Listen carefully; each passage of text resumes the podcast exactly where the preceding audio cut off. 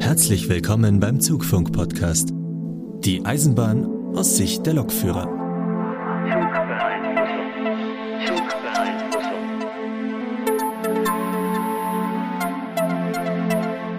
Hallo und herzlich willkommen zur 25. Folge vom Zugfunk-Podcast. Diese Folge wird eine ganz besondere, eine etwas andere, denn sie ist in Kooperation mit Omega Tau zusammen entstanden. Und unser Hauptthema sind heute Dampfloks. Dazu waren wir im Eisenbahnmuseum und haben uns etwas rumführen lassen und uns erklären lassen, wie Dampfloks funktionieren. Und das werden wir uns gleich anhören. Aber zuvor kommen wir mal zu unserer Stammbesetzung und begrüßen die. Mit dabei ist der Lukas. Einen wunderschönen guten Tag. Und auch der Sebastian ist dabei.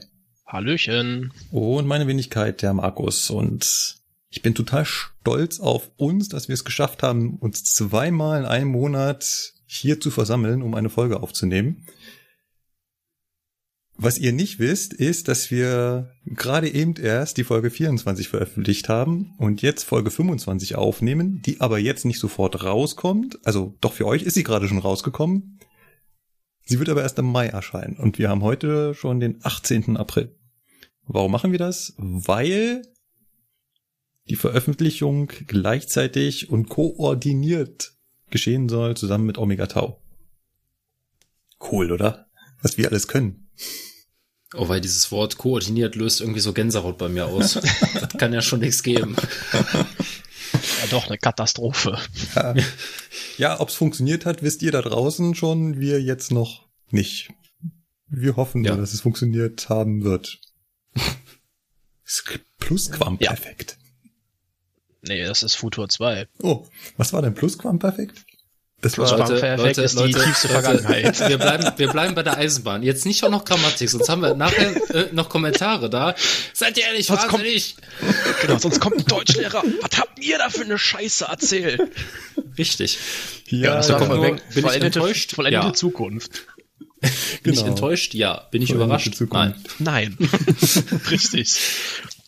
Genau, aber trotz dieser kleinen Sonderfolge möchten wir ganz gern unser Format beibehalten und ich frage mal in die Runde. Was habt ihr so getrieben in der, warte mal, letzten Woche? Äh, vier Tagen? Nein, ganz so schlimm ist nicht, aber. Ja, ganz letzte Woche war, oder? Nee, ja, ja, Woche. letzte Woche war die Aufnahme. Nee, nee, nee, nee, letzte Woche, ne? Ja, ja, letzte, letzte Woche. Woche erst. Ja. Nee, das stimmt doch gar nicht. Nee, warte mal. Klar, nee, sechs, Woche am 6. war das doch. Nee, das, nee, das war doch am Samstag, oder nicht? Ja, gut. Es war am 6.4., ja. Es war ja, sag ich doch. Also, ja, so. Sag ich doch letzte Woche. Äh, vorletzte Woche. Meine Güte. Ja. So, ja. oh Gott, ey. Ja, das ist, bei Schichtdienst ist, das kommt das halt so ein bisschen durcheinander mit Wochen und Tagen und Stunden. Das ist alles nur noch. Wusstet ihr, dass jetzt am Wochenende Ostern ist? Also ich, äh, mich hat das alles so ein bisschen überrascht. So, wie Ach, Ostern. Ich auch. Was? Jetzt schon? ich auch. Das ist so der Effekt, wenn man sich freut, dass man Ruhe hat, einkaufen geht und feststellt, Moment, hier stimmt was nicht. Normalerweise geht diese Glastür auf, wenn ich dagegen laufe. Nein, das Problem oh, ja. ist, das war, das war gerade eben anders. Ich kam in den Edeka rein und dachte mir nur so, okay, gibt jetzt hier zwei Möglichkeiten. Entweder hier ist maximale Eskalation oder du wirst gleich einfach totgetrampelt. Dann weißt du, demnächst sind Feiertage irgendwann. ja. Respektive ja. morgen. Ja. Genau, morgen. Ja, ich bin auch noch nicht zum Einkaufen gekommen. Äh, hast du mal auf den Tacho geguckt? Wir haben halb acht abends. ja, es wird morgen also entweder auf Reste essen hinauslaufen oder auf ähm, teuer bestellen. Äh. Aber ich bin halt heute ja. Morgen früh aus Haus, hab den, war den Ach, ganzen Tag unterwegs äh, auf Ach, Arbeit und bin jetzt gerade erst wieder rein zum Podcast auf. Ja. ah ja. Aber im Gegensatz zu mir bist du noch schnell äh, in den Edeka eskaliert. Das ist, ja, so kann man das sagen, ja. Nicht nur eskaliert, einmarschiert. Ja, ähm, heute war Großkampftag. Das habe ich auch äh, draußen mitbekommen. Ich bin heute den ganzen Tag nochmal Streckenkunde gefahren und zwar wollte ich mir eine ganz bestimmte Stelle angucken. Also, das ist natürlich blöd. Ich bin hier unten in München und das Netz, wo wir Münchner Lokführer hinfahren, erstreckt sich ja bis nach Hessen. Sprich, wir fahren hoch bis Kassel und bis nach Frankfurt am Main. Und ähm, ja, bis dahin dauert es halt immer ein bisschen. Und auf der Strecke wollte ich mir angucken, und zwar eine Umleiterstrecke. Da haben wir beim, in der letzten Folge gar nicht so rüber gesprochen, dass bei Streckenkunde natürlich auch so ein bisschen dazu gehört, dass man sich nicht nur die Strecke anschaut, wo man eigentlich lang fährt, sondern auch noch, wo man umgeleitet werden könnte. Und das habe ich heute gemacht. Und zwar habe ich mir Elm angeguckt. Kennt ihr Elm? Schön da. Schön da. Äh, nö. Das ist. Schön hügelig, ja. Ja, genau, das ist schön hügelig. Kommt man wahrscheinlich als normaler Mensch nie hin. Aber, Eher nicht so. genau. Aber normalerweise erfahren ja, also in der Regel fahren Züge ja, die von Frankfurt nach München fahren, über Hanau, Aschaffenburg, dann ein Stückchen Schnellfahrstrecke, Würzburg und so weiter. Jetzt könnte es ja sein, dass Aschaffenburg gesperrt ist. Aus Gründen. Dann kann man eine Umleitung fahren. Und zwar kann man in Hanau abbiegen und kommt dann auf der Schnellfahrstrecke wieder raus. Und da fährt man über Elm. Wie wird das geschrieben? Also ELM oder? Ja, es wird ELM geschrieben. Okay. Noch nie gehört. Keine Ahnung, wo das ist. Ja. Ja, mitten in der hessischen Prärie, kurz hinter der bayerischen Grenze. Zählt das nicht, glaube ich, noch zur, ist das nicht noch Rhön? So der südlichste Zipfel Das, davon? das, das kann sein, aber ich habe, also ich glaube, es ist schon, müsste schon Hessen sein. ja, ja, das auf, ja, die, die Rhön ist ja nicht nur in Hessen oder nur in Bayern, das ist ja ein Landschaftsgebiet, so gesehen, nicht? Das Problem Stimmt, ist, jetzt wo du das sagst. wenn man danach sucht, dann findet man das nicht. Weil komischerweise lande ich dann immer in Österreich. Nee, in der Schweiz. Ha? Ich navigiere mal dahin. Ja, dann, sch- äh, wo ist das? Ach du Scheiße, mitten im Nix. Tipp einfach da. Elm Hessen ein, dann findest du es. Genau, genau. Was ein bisschen ein größerer Ort ist in der Nähe, ist Schlüchtern. Da geht die Strecke auch vorbei, da hat sie auch einen Bahnhof. Dann geht die Strecke ähm, Ach, weiter, ah. weiter Richtung Fulda. Da kommt man dann da in Fulda raus. Die Strecke fahren auch ganz normale ICEs. Das ist die Verbindung, wenn man zum Beispiel äh, hoch von München, äh, von, wenn man oben von Berlin nach Frankfurt fährt. Dann fährst du ja von Berlin Hannover. Hannover biegst du dann auf die Schnellfahrstrecke ab und fährst die bis Fulda. Und nach Fulda biegst du ab und genau auf diese Strecke, die wir jetzt hier vor der Nase haben, die über Schlüchtern geht. Und neben, also ganz nah bei Schlüchtern ist dieser Abzweig und der ist so eine ganz, der ist an der Stelle sogar eingleisig. Der geht dann über Elm, also wirklich eine Ortschaft, die ELM heißt. Ähm, dann Richtung, also südlich Richtung Würzburg. Dann da über Jossa und Gemünden Das ist runter, eine ne? kurvige Strecke. Genau, genau, genau. Oh weia. Und die ist, ja, die ist sehr, sehr kurvig. Und Vor allen Dingen sehr, dann noch durch den Tunnel, ne? ja, uralte Ach, und Tunnel. dann, ach, dann nach Modgas. Ja, Modgas kennt man dann wieder. Den BBF Modgas. Was du kennen, halt- glaube ich, so, so ziemlich alle vom Simulator. Mhm. ne? Was sie? Burgsinn, Modgas. Also ich habe Ja, gehört, das genau. sind sehr schöne Plätze, um mit dem ICE anzuhalten, Zerstörungsbeseitigung. Genau. Gerade, gerade wenn es im Zug, gerade wenn es im Zug brennt, ist das immer schön da anzuhalten. Ähm. Ja. Also natürlich nur auf dem Simulator, ne? Weil in echt brennen Ja. unsere Züge ja nicht von daher. Ja. Jetzt gibt's bei so Umleitungen natürlich ein Problem. Wenn ich da Streckenkunde fahre, ist ja nicht gerade der Ausnahmefall, dass gerade umgeleitet wird. In der Regel nicht. Genau. Ihr könnt meinen Gedanken nachvollziehen, ne? Also, Ja. das heißt, man muss sich da irgendein Ersatzverkehrsmittel besorgen. Das ist, äh, solange auf diesen Strecken noch zum Beispiel DB Regio fährt, relativ einfach, weil mit meinem Zettel, mit dem ich Streckenkunde fahren darf, darf ich auch DB Regio fahren. Mhm. Blöd ist, wenn da ein privates Verkehrsunternehmen fährt. Habe ich regiotechnisch da keine Chance mehr. Der Fernverkehr fährt da halt planmäßig nicht lang, sondern nur unplanmäßig. Und auf den Cargozug warten ist äh, das ist nicht planbar. Das ist gänzlich nicht planbar, mhm. ja. Also bei den Strecken ist das dann ein bisschen schwierig, aber auf dieser Strecke fährt ab und zu noch eine Regionalbahn mit einem 440 und den habe ich mir geschnappt in Würzburg. Ich bin also mit dem ICE heute Morgen von München nach Würzburg gedüst und dann da schnell rüber in den Regionalexpress oder Regionalbahn, ich weiß es gar nicht ganz genau, 440. Hab lustigerweise eine Ausbildungsgruppe erwischt Sachen gibt's. Sachen gibt's. Und bin dann mit denen bis Schlüchtern gefahren und habe mir da diese Strecke einmal angeguckt. Naja.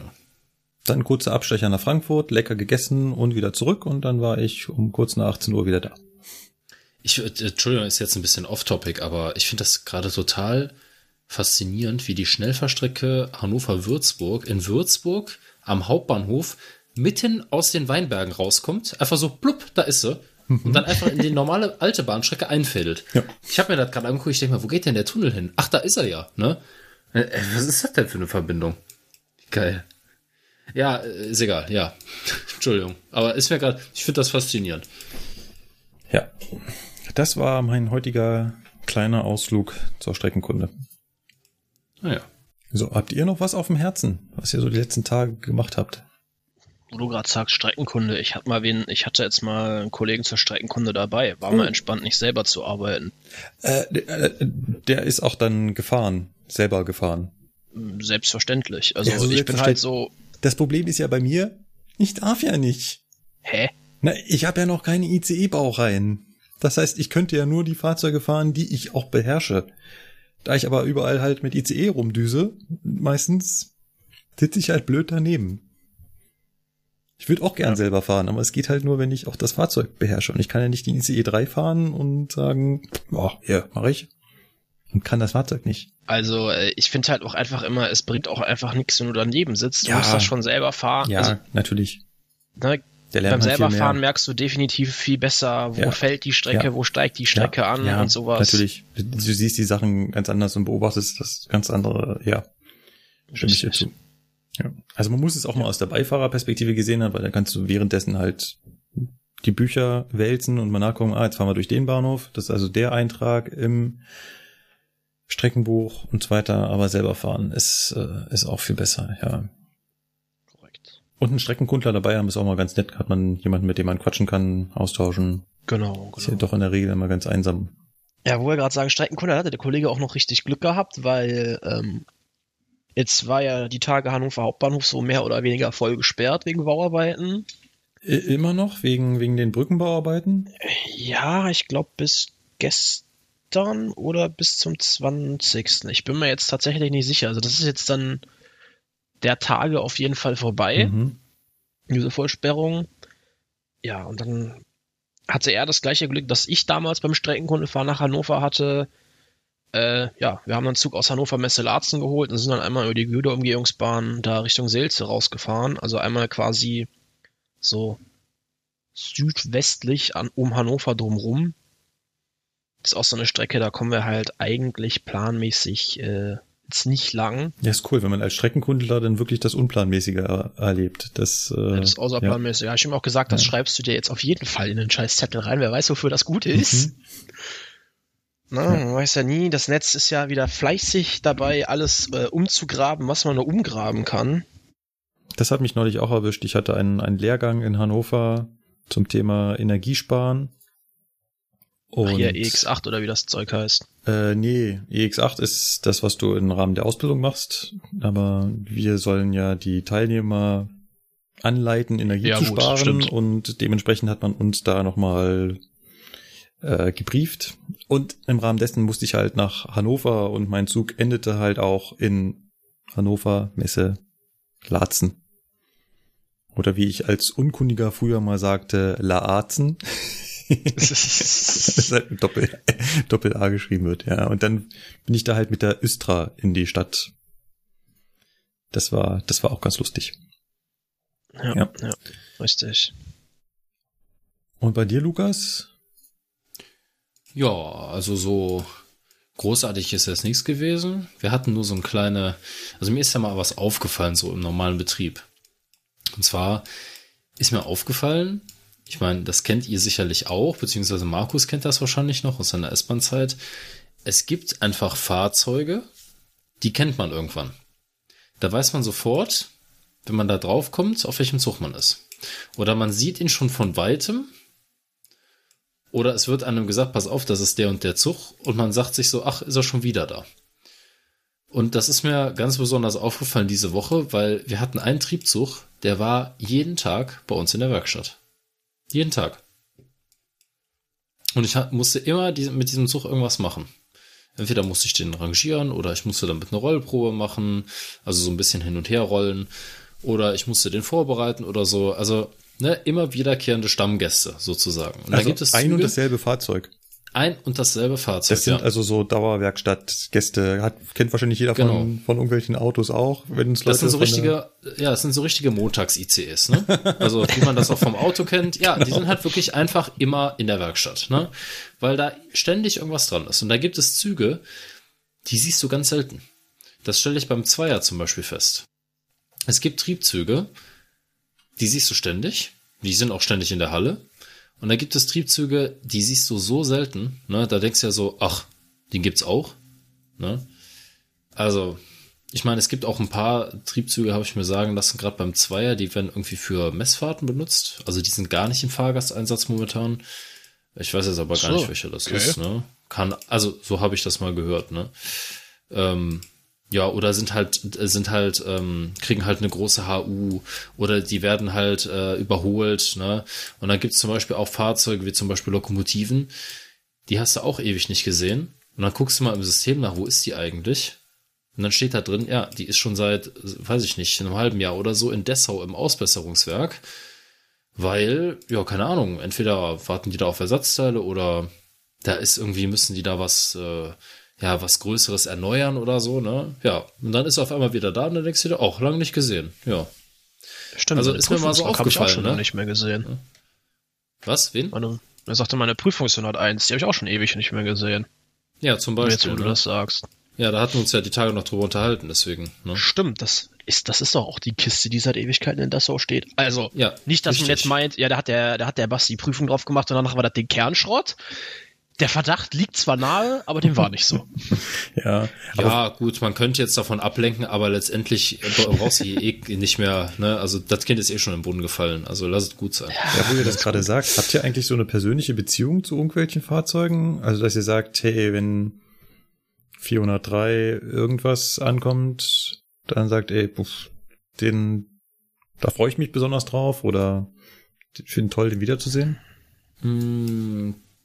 Hm, ja, so ein bisschen lokalpatriotischer Natur halt, ne? So der Triebzug 208, da steht halt Bonn drauf, das finde ich halt ja. ganz schön so. Den hatte ich heute wieder.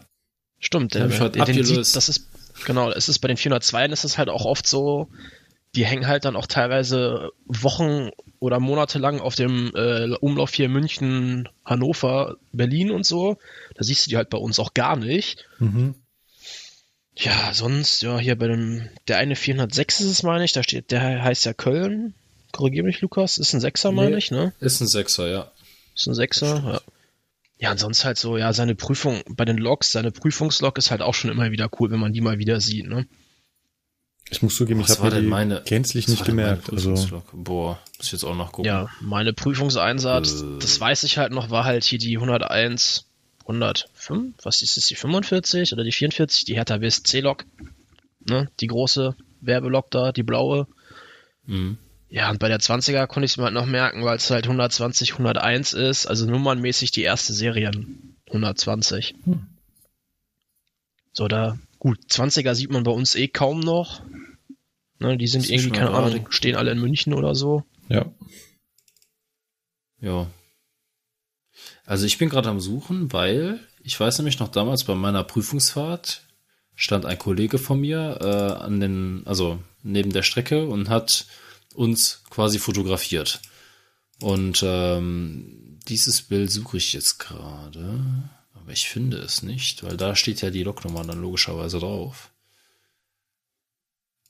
Wobei, also ich muss sagen, also ich habe jetzt keine äh, in dem Sinne so innige Beziehung zu irgendeinem Fahrzeug, dass ich sage, ach nee, ne, ähm, ja, mit der Lok habe ich irgendwie was Tolles erlebt oder so, ne? Ich meine, ja, klar, ne, man hat irgendwie seine Prüfung halt abgelegt und dann ist das halt irgendwann gut, ne, aber ja, also es ist jetzt nicht so, dass ich mich da freue wie so ein Schnitzel, ne? Aber denkt man schon so, ach ja. Andere ja. Frage, schreibt ihr Fahrzeuge mit? Das erlebe ich auch ganz oft bei Kollegen, die neben, weiß ich nicht, diesen kleinen GDL-Taschenkalender oder ja. so und schreiben sich jeden Tag die Loks rein oder Triebzüge, die sie gefahren sind. Ja, das ist mir zu blöd. Ja, mir auch. Nee, ich mache ich mach das nur, wenn ich irgendwelche Züge hatte oder, oder Wagen, Steuerwagen hatte, äh, wo irgendwas kaputt war, ne, keine Ahnung, da zieht's rein oder die Heizung geht nicht richtig und ich melde das, dann schreibe ich mir das halt schon mal auf, um dann nachgucken zu können, so Moment mal, den hat's ja doch irgendwann schon mal den Steuerwagen, ne? Mhm. Sowas halt, aber jetzt nicht jeden Tag, wenn nicht jedes Mal, ja, 101, 106 mit Steuerwagen 90, 15, sowas schreibe ich mir halt nicht auf, sondern wirklich nur, wenn irgendwas war. 101, 061 war's, meine Prüfungslog. 061? Ich glaube, ich mhm. hatte im, im Fahrteil dann auch die zwei, entweder die oder die 62, auch irgendwie eine niedrige 60er Nummer hatte ich. Das ja. war ja witzig. Auf jeden Fall ist sie ziemlich ranzig, auf jeden Fall auf dem Foto hier. Also war jetzt keine besonders das, schöne Prüfungslog. Ja gut, das kommt hin. Ich glaube, meine war auch ziemlich ranzig, dann wird das wohl die gleiche gewesen sein. Ja. Weil ansonsten, also ja, so abgesehen von der ja, von dieser 101 061, das war halt meine Prüfungslog. Aber also ich denke da auch meistens gar nicht dran. Ne? Ich guck halt so, kriegst halt den Auftrag, ja, setz mal die und die Log um, die steht da und da. Und ja, dann guckst du halt auf die Nummer, aber dann machst du halt auch keine Gedanken drüber, ne? Ob das jetzt irgendwie, ob man die Lok jetzt irgendwo herkennt oder so, nee. Ne? Ist halt ein Arbeitstier und deswegen, also ich habe jetzt keine besondere Beziehung zu irgendeiner speziellen Lok. Dann, wenn ihr nichts weiter habt, kommen wir zu unserem Hauptthema. Ich muss ehrlich zugeben, ich bin jetzt nicht so ein mega Dampflok-Fan. Ah, kurz. Endlich mal einer, der mich versteht. mal kurz bei euch in die Runde gefragt. Wie steht ihr so dazu? Wie, wie äh, emotional ergreifen euch Dampfloks? Ja, als, also als Kind fand ich die ziemlich faszinierend und, und auch irgendwie cool und toll, ne? Aber jetzt mittlerweile muss ich ja sagen, kann ich so einer 110er oder einer 218 irgendwie mehr abgewinnen, weil es einfach die Fahrzeuge sind, mit denen bin ich groß geworden. Irgendwo dann doch, ne? Mhm. Also jetzt mal abgesehen von den ganzen österreichischen Loks, die ich aus meiner wirklich frühen Kindheit noch kenne und aus den Urlauben meiner Oma. Aber ja, ich, ich finde das halt faszinierend, wenn du dann doch mal davor stehst und so was. Ist schon beeindruckend, das ganze Große wie das, und wie das alles funktioniert, ne? Aber es ist jetzt nicht so, dass ich sage, ich würde mir von der Dampflok jetzt das Bein ausreißen, um das zu sehen oder so. Ja, bei mir war es eher andersrum. Ich habe in meiner Kindheit einige Dampfloks gesehen und da fand ich das eigentlich immer relativ langweilig.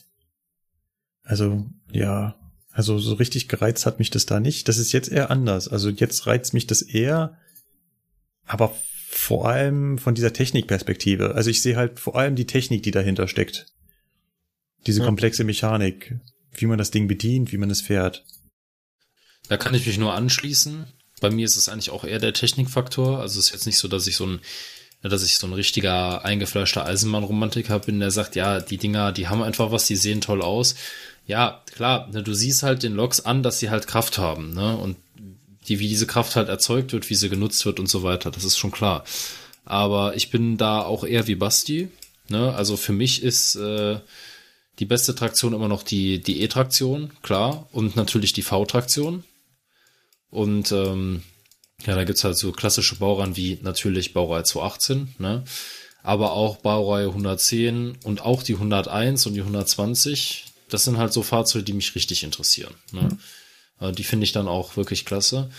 Aber wirklich Hochachtung vor Leuten, die mit einer Dampflok umgehen können. Weil ja, äh, das, das, ist das nicht auf so jeden einfach. Fall. Das auf jeden ja, Fall, ja. Weil Steuerung und Schieberkastendruck und was weiß ich, was du da alles immer im, im Kopf haben musst und beachten musst und so. Äh, ja, äh, schön, wenn man das kann. Ich kann das nicht. Nee, ich glaube, ich wäre da ein bisschen zu blöd ja, für. Das, das würde ich so unterschreiben. Also ich ziehe da definitiv meinen Hut vor. Da werden wir heute auch noch ein bisschen was zu hören. Ganz kurz, was haben wir gemacht? Ich habe zusammen mit äh, Markus Völter vom Omega Tau Podcast zusammen eine Omega Tau Folge quasi produziert. Die besteht aus zwei Teilen. Im ersten Teil fährt er leider alleine, da hatte ich leider keine Zeit, zusammen auf einer Dampflok, da wird eine Dampflok überführt, da war ja live dabei. Und im zweiten Teil sind wir dann zusammen im Eisenbahnmuseum Heilbronn und lassen uns von den ähm, Eisenbahnfreunden, also ja, so kann man es ja vielleicht nicht nennen, aber mindestens von den Mitgliedern vom historischen Dampfschnellzug e.V. Ähm, dort erklären, wie so eine Dampflok funktioniert. Die gesamte Folge könnt ihr bei Omega Tau hören. Die werden wir auch in den Show Notes verlinken. Wenn ihr also auf die Webseite geht oder in eurem Podcatcher einfach runterscrollen und die Folge bei Omega Tau anklicken. Wir hier hören nur ein paar Ausschnitte. Insgesamt zehn Stück an der Zahl, in denen es so um die, ich sag mal, zentralen Punkte geht. Die gesamte Folge ist natürlich noch viel umfassender. Und dann fangen wir mal an und hören mal rein, womit es beginnt. Geschichte.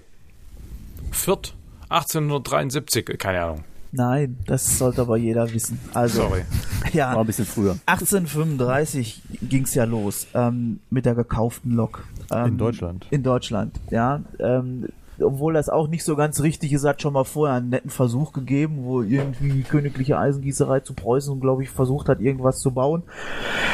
Das haben sie dann auch auf irgendeiner gegossenen ähm, Plakette dann abgebildet. Ist eine ganz äh, urige Konstruktion. Diese Lokomotive hat aber dann eigentlich nur durch Scheitern geglänzt. Ich glaube, Spurweite hat nicht gepasst und gefahren ist er auch nicht und dann hat man das totgeschwiegen.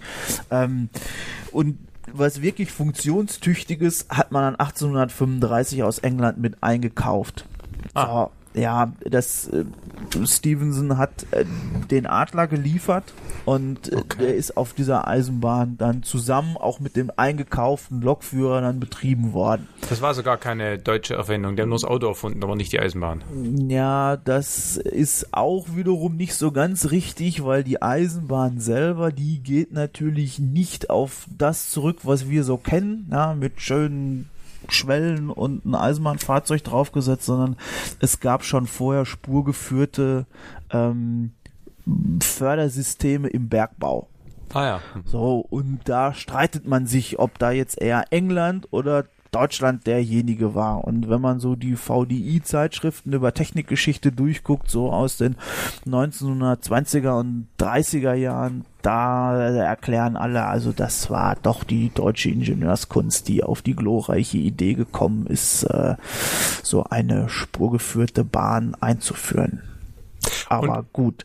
Das in Fürth war dann was war da genau der Meilenstein, der erste, die erste Ja, der Meilenstein, der Meilenstein war, dass man damit die erste Eisenbahnstrecke in Deutschland gebaut hat. Also eine betriebene Strecke. Eine wirklich, ja. eine, eine, eine, eine wirklich im Betrieb stehende Eisenbahn ja, mit Personenbeförderung, okay. weil die Eisenbahn ist auch am Anfang nur für die Personenbeförderung gebaut worden. Und Nürnberg führt, da denken ja immer alle toll und dann ging's los. Im Grunde genommen muss man dazu sagen, diese Eisenbahn, das war so ziemlich das Einfachste, was man sich vorstellen konnte. Das ging in Nürnberg los, sechs Kilometer geradeaus, wirklich entlang der Chaussee wie eine bessere Straßenbahn und dann war in Fürth Schluss. Mhm. Und das Interessante ist, die sind dann auch nur zu besonderen Zwecken mit der okay. Dampflokomotive gefahren, ja, also weil man wusste, über den Tag ist das Verkehrsaufkommen jetzt nicht unbedingt so, dass man ständig mit der Dampflok rumfährt, sondern man hat dann gesagt, okay, so über den Tag, da fahren wir da irgendwie mit den Pferden und zwei Wagen, das passt und dann, okay. wenn wir wissen, wir haben hier eine Spitze, dann holen wir die Dampflok aus dem Schuppen. Mhm. Ja, und auch ansonsten muss man sagen, das wurde in der Zeit auch nicht immer unbedingt als so der Riesendurchbruch oder so gesehen. Es gab Leute, die haben das sozusagen als Sightseeing benutzt. Also es gibt, glaube ich, war das Hebel, irgendwer hat dann, nee, äh, doch, doch, oder ihr, ihr, irgendwer hat gesehen, ja, hat er erklärt, ähm, er wäre also nach Nürnberg gefahren ähm, und hat dann in sein Tagebuch geschrieben, das Dürerhaus und der Dampfwagen wurden auch besehen. Na, das war also eher eine Showveranstaltung die wirklichen Potenziale haben die schon erkannt.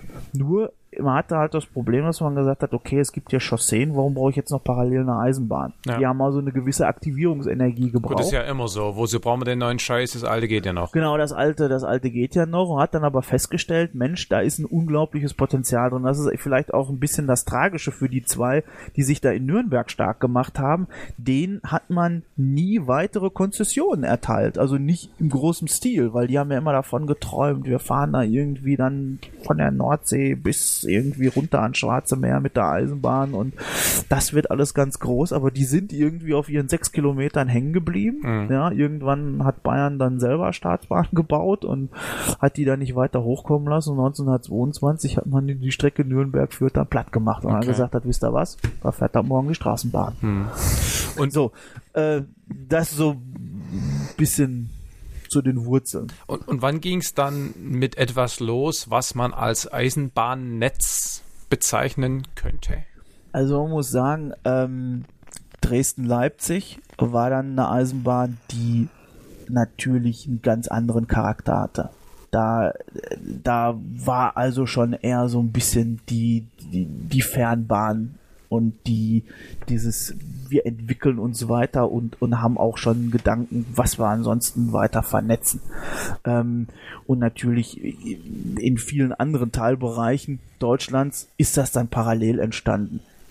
Okay. Ja, also Und das war dann unter den Fittichen einer damals schon deutschlandweit organisierten Nein, Bahngesellschaft? nein, Okay. das ist, das ist ja, es ist ja genau der Punkt. Man hat also gemerkt, das ist absolut lukrativ. Es gab ja diese, diese Sache zum Thema Eisenbahnfieber, wo man gesagt hat, hey, wir zeichnen Aktien und da werden brutale Dividenden ausgeschüttet. Das heißt, die gingen damals schon an die Börse.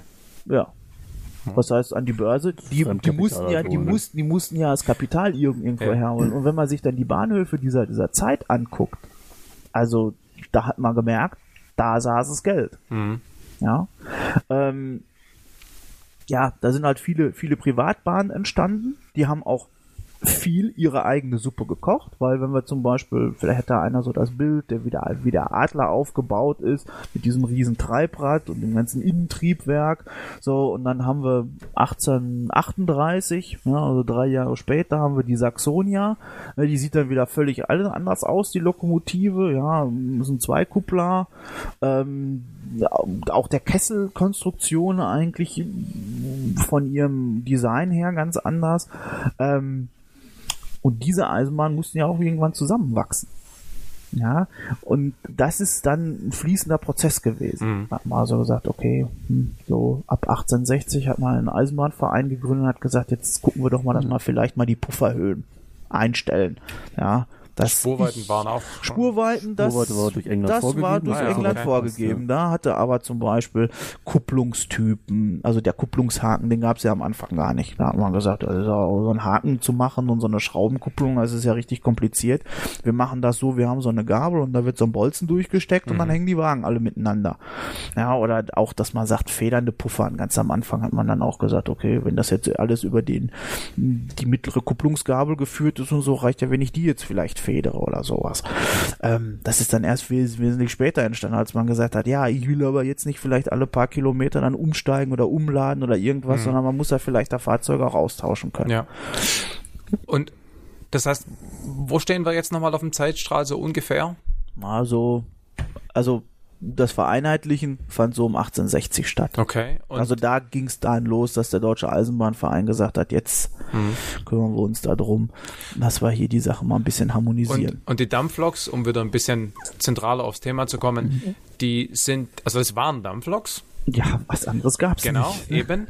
Und Dampfloks waren in Betrieb bis Ende der 70er, Anfang der 80er, irgend sowas ganz Hier grob. in Westdeutschland war 77 in Ja, genau. und in, in Ostdeutschland war es Also also der Osten, der ist noch bis 1988 mit Ja. Dampfloks gefahren. Allerdings muss man mal sagen, das ging natürlich schlagartig. Die, die Bundesbahn hat gesagt, wir haben einen Strukturwandel, den Strukturwandel 1, und der soll letztendlich damit auch abschließen, dass wir hier die Dampflokomotiven wegrationalisieren.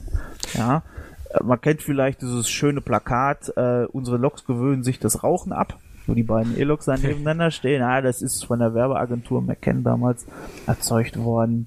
Das war so ein bisschen der Zeitgeist. Da Ja. hat man gesagt, man möchte da entsprechend fortschrittlich bleiben.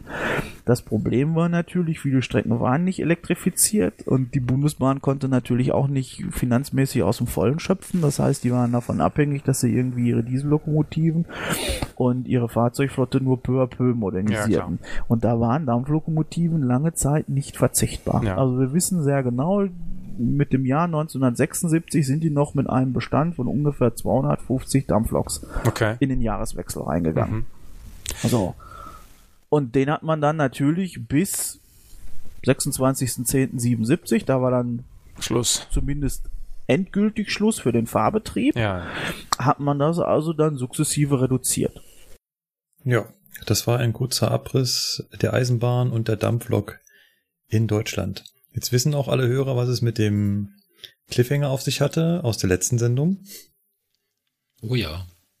Unsere Loks gewöhnen sich das Rauchen ab. Wusste ich gar nicht, dass es damals so ein, äh, so ein Plakat war. Ja, doch, das kennt man ja. Das kennt man. Das Also, kennst du echt Du nicht? hast das, du hast das doch bestimmt schon mal gesehen, Bestimmt, oder? So aber davon? war, war mir in dem Moment gar nicht so ein, so ein Begriff. ja. Ja. Weil ich parallel dazu mal den, äh, den Wikipedia-Artikel aufgemacht habe zu, zu der Strecke Nürnberg-Fürth. Ist eigentlich ganz interessant. Die war äh, auch nur sechs Kilometer lang, schnurgegra schnurgerade, eingleisig entlang der Fürther Straße. Also es war wirklich, wie Ja. hat er das so schön ausgedrückt, ähm, eine bessere, bessere Straßenbahn. Straßenbahn. Genau. Äh, kurz zur Erklärung, wer da gesprochen hat. Also der Fragesteller war der Markus Völter von Omega Tau. Derjenige, der da hauptsächlich gesprochen hat, war der technische, Veransch der technische Verantwortliche vom historischen Dampfschnellzug e.V. der Ulmer Eisenbahnfreunde. Und derjenige, der so etwas dumpf im Hintergrund reingesprochen hat, ist, war der Heizer. Ah. Genau, und wir werden nachher noch eine dritte Person hören. Ähm, uns sind leider die Mikros während der Aufnahme au- ausgegangen. Das hätten wir ein bisschen besser Ups. absprechen können, aber ähm, also wir mussten zwischendurch ein bisschen Mikros hin und her tauschen. Der nachher noch zu hören sein wird, das ist dann der Lokführer der Dampflok. Genau. Ich sehe schon, ihr habt da also das volle Fachpersonal Wir hatten aufgefahren. das volle Fachpersonal da. Das haben wir in diesem Winter aufgenommen und da war es relativ kühl um den Griffierpunkt und wir haben uns da vor der Lok ein abgezittert, weil das war natürlich in einer unbeheizten äh, Ringlokschuppen, der da auf dem Gelände äh, von dem von dem Heilbronner Eisenbahnmuseum äh, steht. Genau. Und Fun Fact, habe ich auch gerade in Wikipedia gelesen, also könnt ihr eigentlich im Prinzip auch alle nachlesen. Bei der Eröffnung dieser Strecke ist man auf ein Problem gestoßen, was man sich gar nicht so vorstellt, aber den Spruch kennt ihr. Ich lese das mal ganz kurz äh, vor. Die Zeit spielte jetzt auch eine Rolle, da Fürth eine andere Ortszeit als Nürnberg hatte. Dies wurde mit der Eisenbahn zum ersten Mal zum Problem, denn die exakte Abfahrtzeit war nun von Bedeutung. Als man dann feststellte, dass die Uhr der katholischen Kirche in Fürth falsch ging, war die Empörung groß. die Fahrten waren nicht pünktlich, ja, weil sie halt nach, also schon, aber halt nicht aus der falschen Uhr gesehen.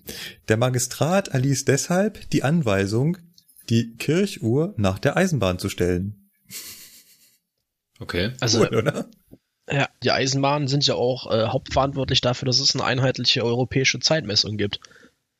Ja, Weil du hattest ja früher zum Beispiel das Problem, wenn du von, keine Ahnung, nach Berlin, nach Frankfurt gefahren bist, bist du durch zehn Zeitzonen gefahren, Mhm. weil jede, jedes Fürstentum oder so damals halt, oder jeder Staat, ne, gab ja, da gab's ja noch nicht Deutschland, da gab's ja Preußen und wie sie alle Mhm. hießen, und da hatte jeder seine eigene Zeit. ja, ja. Das, Also was ich mal gelesen habe, ist ähm, zum Beispiel in Aachen gibt es eine Bushaltestelle, die heißt Normaluhr.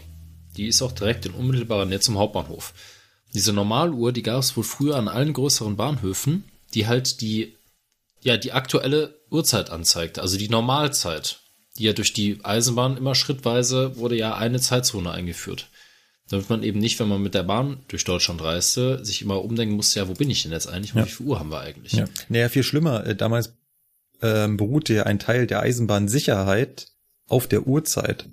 Ja, man ist am Anfang ja noch nicht auf Signale gefahren, sondern hat halt die Züge nach einer bestimmten Zeit abgelassen. Also wenn der Zug davor halt in genau eine Stunde weg war, hat man halt den nächsten auf die Strecke gelassen. Und deswegen war es halt wichtig, dass die halt genau wussten, zu welcher Zeit sie wo sind, damit sie halt entsprechend kreuzen konnten an den, an den Punkten, wo sie kreuzen konnten. Ja. Deswegen war Uhrzeit auch bei der Eisenbahn ein ganz wichtiger Punkt. Gut. Lassen wir die Geschichte mal Geschichte sein und werfen uns mal in die Technik und schauen uns mal an, wie so eine Dampflok denn prinzipiell funktioniert.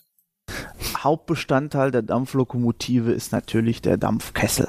So, da gucken wir immer von außen davor. Jetzt ist natürlich die Frage, wie ist der eigentlich wirklich aufgebaut?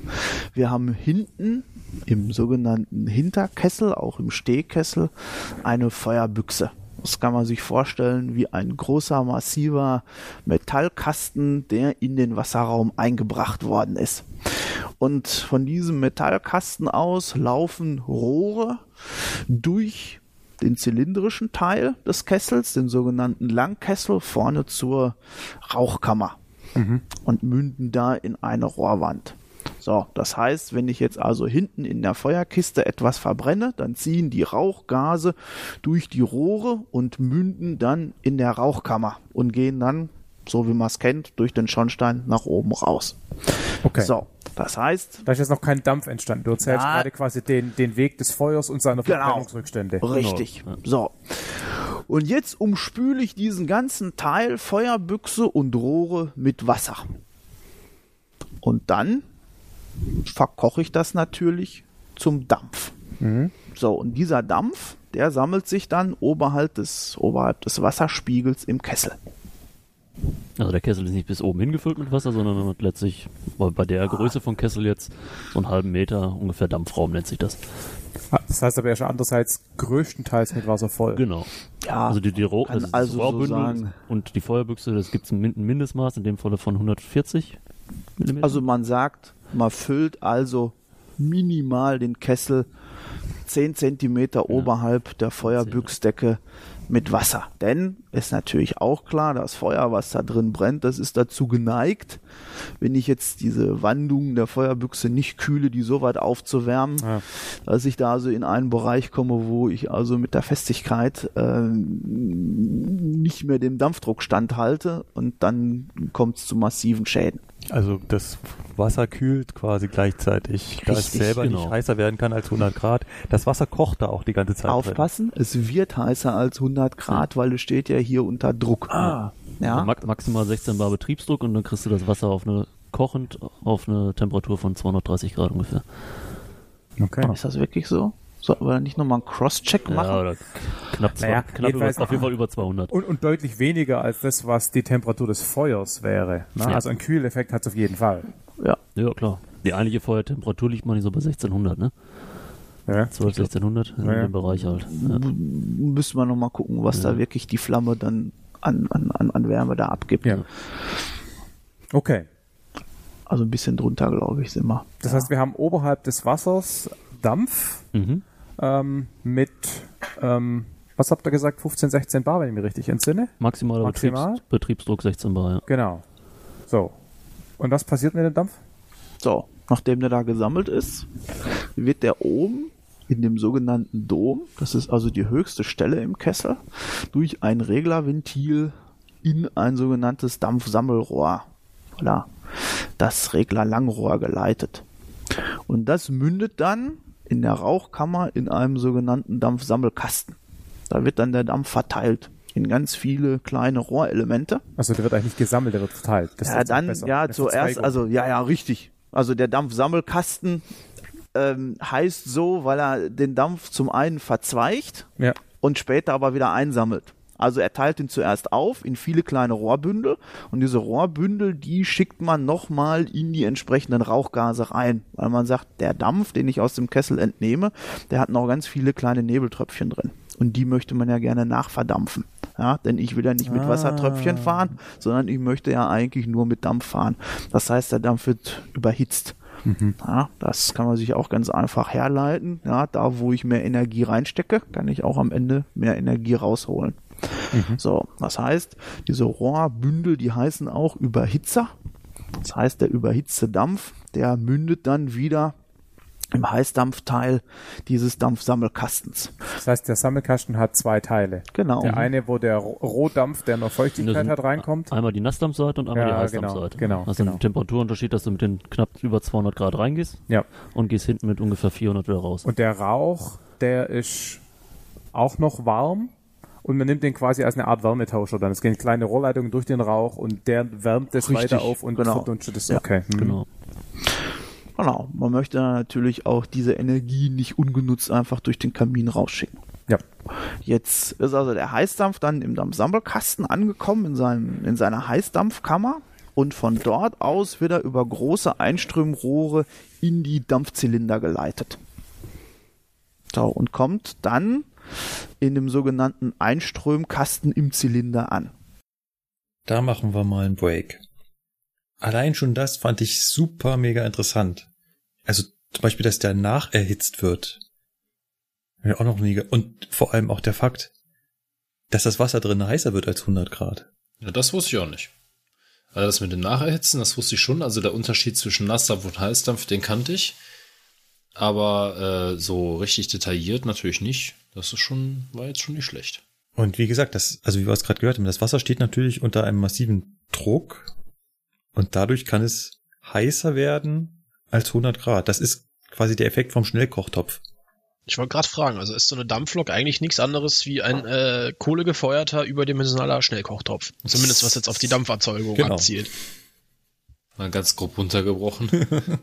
Ja, vereinfacht gesagt ist das das gleiche Prinzip. Genau. Frage? Ja, Also habe ich das jetzt richtig verstanden, dass quasi der Regler, da kommt der ja später nochmal drauf zurück, dass der relativ am Anfang von, der, von dem Ganzen schon steht. Genau, genau. Wie viel Dampf du aus dem Dampfkessel entnimmst, der ist genau an diesem Reglerventil oben im Dom drin. Das ist quasi direkt, Genau. quasi der Dampf entsteht, das sammelt sich im Dom und da wird schon dann bestimmt, wie viel Dampf nachher in diese ganze Maschinerie Genau, reinkommt. genau, über welchen Querschnitt du da Dampf reinlässt. So habe ich das auch verstanden. Ach krass. Genau. Ach krass. Zur Regelung kommen wir aber gleich nochmal. Da haben wir, da habe ich noch einen Ausschnitt vorbereitet. Ich wollte noch mal ganz kurz, weil das nämlich nicht äh, angesprochen wird, was natürlich ganz krass ist, das habe ich gerade in dem Ausschnitt gesagt. Ich brauche das Wasser ja auch zum Kühlen.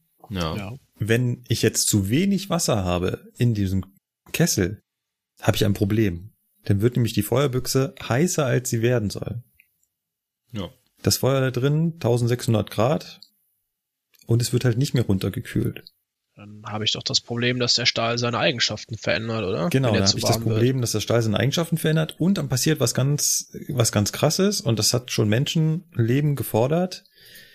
Ja. Wenn das Wasser so, wenn das Wasser einen niedrigeren Level erreicht hat, dann hast du, die Dampfmaschine bewegt sich ja, ne? Das ist ja ein Dampflok. Dann schwappt das Wasser da drin hin und her. Und wenn jetzt das Wasser auf diesen extrem überhitzten Teil des Kessels kommt, also auf diese Feuerbüchse, die also super heiß ist, dadurch, dass sie nicht mehr gekühlt wird, dann passiert etwas, dass es schlagartig, also wirklich schlagartig sich in Dampf verwandelt und dann gibt's eine Kesselexplosion. Ein Kesselzerknall. Genau. Genau, genau. Da gab es schon Genau, ganz böse genau, Unfälle genau, genau. Da gab's schon ganz böse Unfälle. genau. Das, deswegen Genau. meinte ich in äh, da vor Ort, ich brauche das Wasser also auch ganz wesentlich zum Kühlen. Ich kann also die Dampflok nicht ohne das Wasser betreiben. Die würde mir, ja, die würde mir weg. Die fliegt dir sprichwörtlich um die Ohren. Genau, die fliegt mir sprichwörtlich um die Ohren. Genau. Schauen wir mal, was da noch kommt. Nochmal eine andere Frage. Du sagtest gerade Kamin. Es muss ja eigentlich zwei Kamine geben, oder? Einen, wo die, wo der Rauch rauskommt von der Feuerstelle und einer, wo äh, Dampf rauskommt. Genau, Das ist- sozusagen. Und ja. die liegen übereinander. Die liegen in einer Achse. Ah, die mischen Ja, das quasi. Genau, die mischen das. Warum? Und das ist ganz wichtig, denn wir erzeugen nämlich mit dem Abdampf über ein Düsensystem einen Unterdruck in der Rauchkammer. Mhm. Und dieser Unterdruck saugt nämlich dann selbstständig die Rauchgase aus der Feuerbüchse an. Aha. Ja, das heißt, wenn man sich also so einen Schornstein anguckt, das ist nicht so ein, so ein gerades zylindrisches Ding, was die Kinder vielleicht äh, in ihren Kindergartenbildern malen, sondern der ist konisch. So, und der hat unten auch entsprechend so einen, so einen Einlauftrichter Ja. und darunter sitzt das sogenannte Blasrohr. So, und das ist auch eine Düse. Das heißt, da kommt dann ein, ein, ein kegeliger Dampfstrahl raus, ja, der dann wiederum oben in dem Kamin trifft. Und dieses Düsensystem, das erzeugt dann diesen Unterdruck, um da. So, und das hat, das hat nämlich okay. auch den nächsten Vorteil, ja. Je mehr Dampf ich verbrauche, desto mehr strömt auch durch das Düsensystem und desto mehr Luft wird da rausgesaugt und desto stärker ist die Feueranfachung. Also bei einer Kohlelokomotive, wenn jetzt einer sagt, ja, er macht den Regler ganz auf und die Steuerung ist weit ausgelegt und man hört also diese wirklich donnernden Auspuffschläge, dann muss man sagen, mit jedem dieser Schläge saugt dann natürlich auch Ja. die Luft dadurch und einige sagen, ja, das merkt man richtig, da schwebt dann so richtig das Feuerbett auf dem Rost. Es wird dazu verwendet, um Frischluft an das, äh, an das Feuer zu kriegen. Das ist Richtig. im Prinzip ein Kreislauf, ja. Ja. Also wenn ich im Stillstand jetzt arbeite, dann habe ich den sogenannten Hilfsbläser, dass ich diesen Saugzug äh, von Hand einregeln kann, um die Lok auch überhaupt im Stillstand betreiben zu können. Das heißt, da wird schon wieder frisch erzeugter Wasserdampf nicht zum Antrieb verwendet, sondern richtig. Nur Das- um diesen Sog zu erzeugen. Genau. Weil sonst würde ich im Stillstand kein Feuer zusammenkriegen und den Druck gar nicht so aufbauen können, wie er dann vorhanden ist. Also und vor allen Dingen die Rauchgase, die ziehen dann nicht so ab, wie sie sollen, sondern die kommen dann irgendwo aus ja. allen Ritzen äh, bei du uns hättest aus dann nur ein kleines Feuerchen Genau. Kessel, aber und halt würdest nicht, dich wahrscheinlich oben auf dem Führerstand selber vergasen, weil die Rauchgase nach hinten rausschlagen. Ja, jetzt muss man natürlich auch da, dazu sagen, ja, bei einem Kohlefeuer oder hier, wir sprechen hier von einer Flamme, die ist wie lang, wenn die bei uns da rauskommt? Die geht über einen Feuerschirm mit Umlenkung, die hat bestimmt eine Länge. Nee, nee, so viel würde ich Nicht jetzt die Flamme, du meinst die Fläche, die das Doch, Feuer. Die Flamme, die Flamme, die Flamme, die wir hier durch die, durch die Feuerbüchse ziehen. Schau mal, die hat bestimmt, die hat bestimmt eine Länge, würde ich sagen, also ach, bestimmt viereinhalb Meter. Warte mal, also als ich bei der Mitfahrt da reingeguckt habe, das hat ausgesehen wie ein Grill. Äh, in dem Sinn, dass es da quasi Kohle gab und die hat gebrannt. Mir ist der Begriff Flamm, Flammenlänge unklar.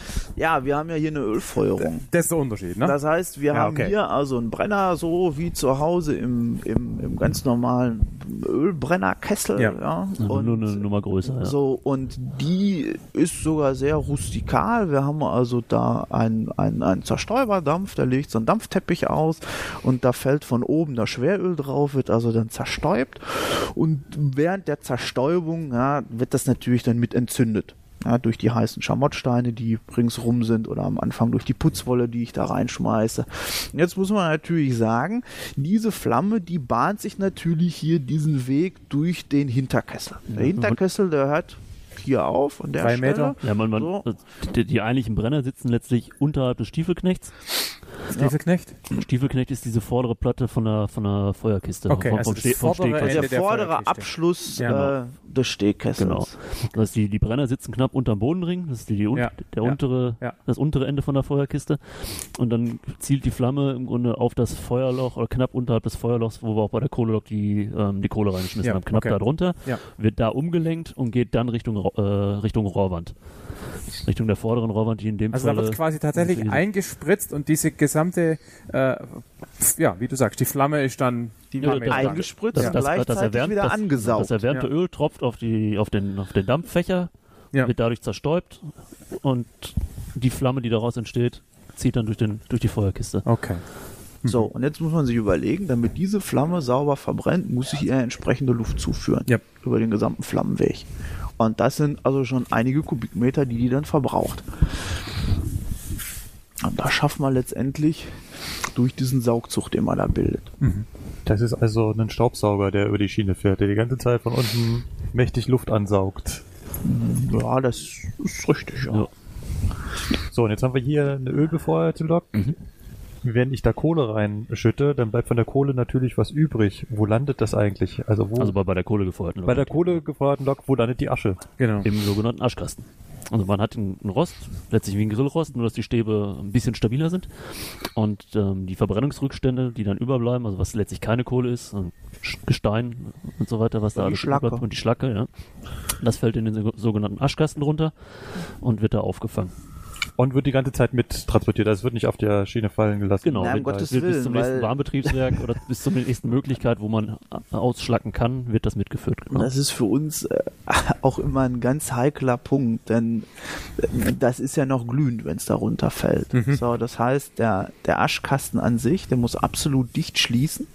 Also, also da keine Brocken runterfallen. Da gibt es sogar entsteht. Ja. einen extra Prozess dafür, einen sogenannten Brandschutzcheck. Das heißt, äh, die Werkstatt guckt sich dann also, bevor die Lokomotive rausgeht, sämtliche Spaltmaße dieser Klappen an und unterschreibt dann dafür, dass es unkritisch ist, mit der Lokomotive zu fahren. Dann, wenn wir da draußen dann irgendwann mal so ein LZB-Kabel da anbrennen würden, dann käme der Erste und würde sagen, so, der Herr Binnewies, der hat recht gehabt, als er die Dinger 78 von der Schiene verbannt hat. Und das setzen wir jetzt bei der nächsten EU-Regelung durch. Ja. LCB-Kabel anzünden fand ich lustig. Ja, da soll mal noch einer von denen vorbeikommen, ey. Das hier wird ja nichts angezündet. Ja. Äh, Jetzt kommt der Wasserkocher nämlich direkt zum Bänder.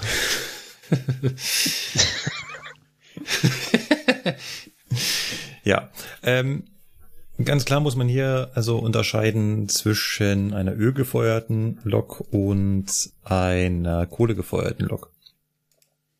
Und auch die nächsten Ausführungen beziehen sich dann immer auf die ölgefeuerte Lok.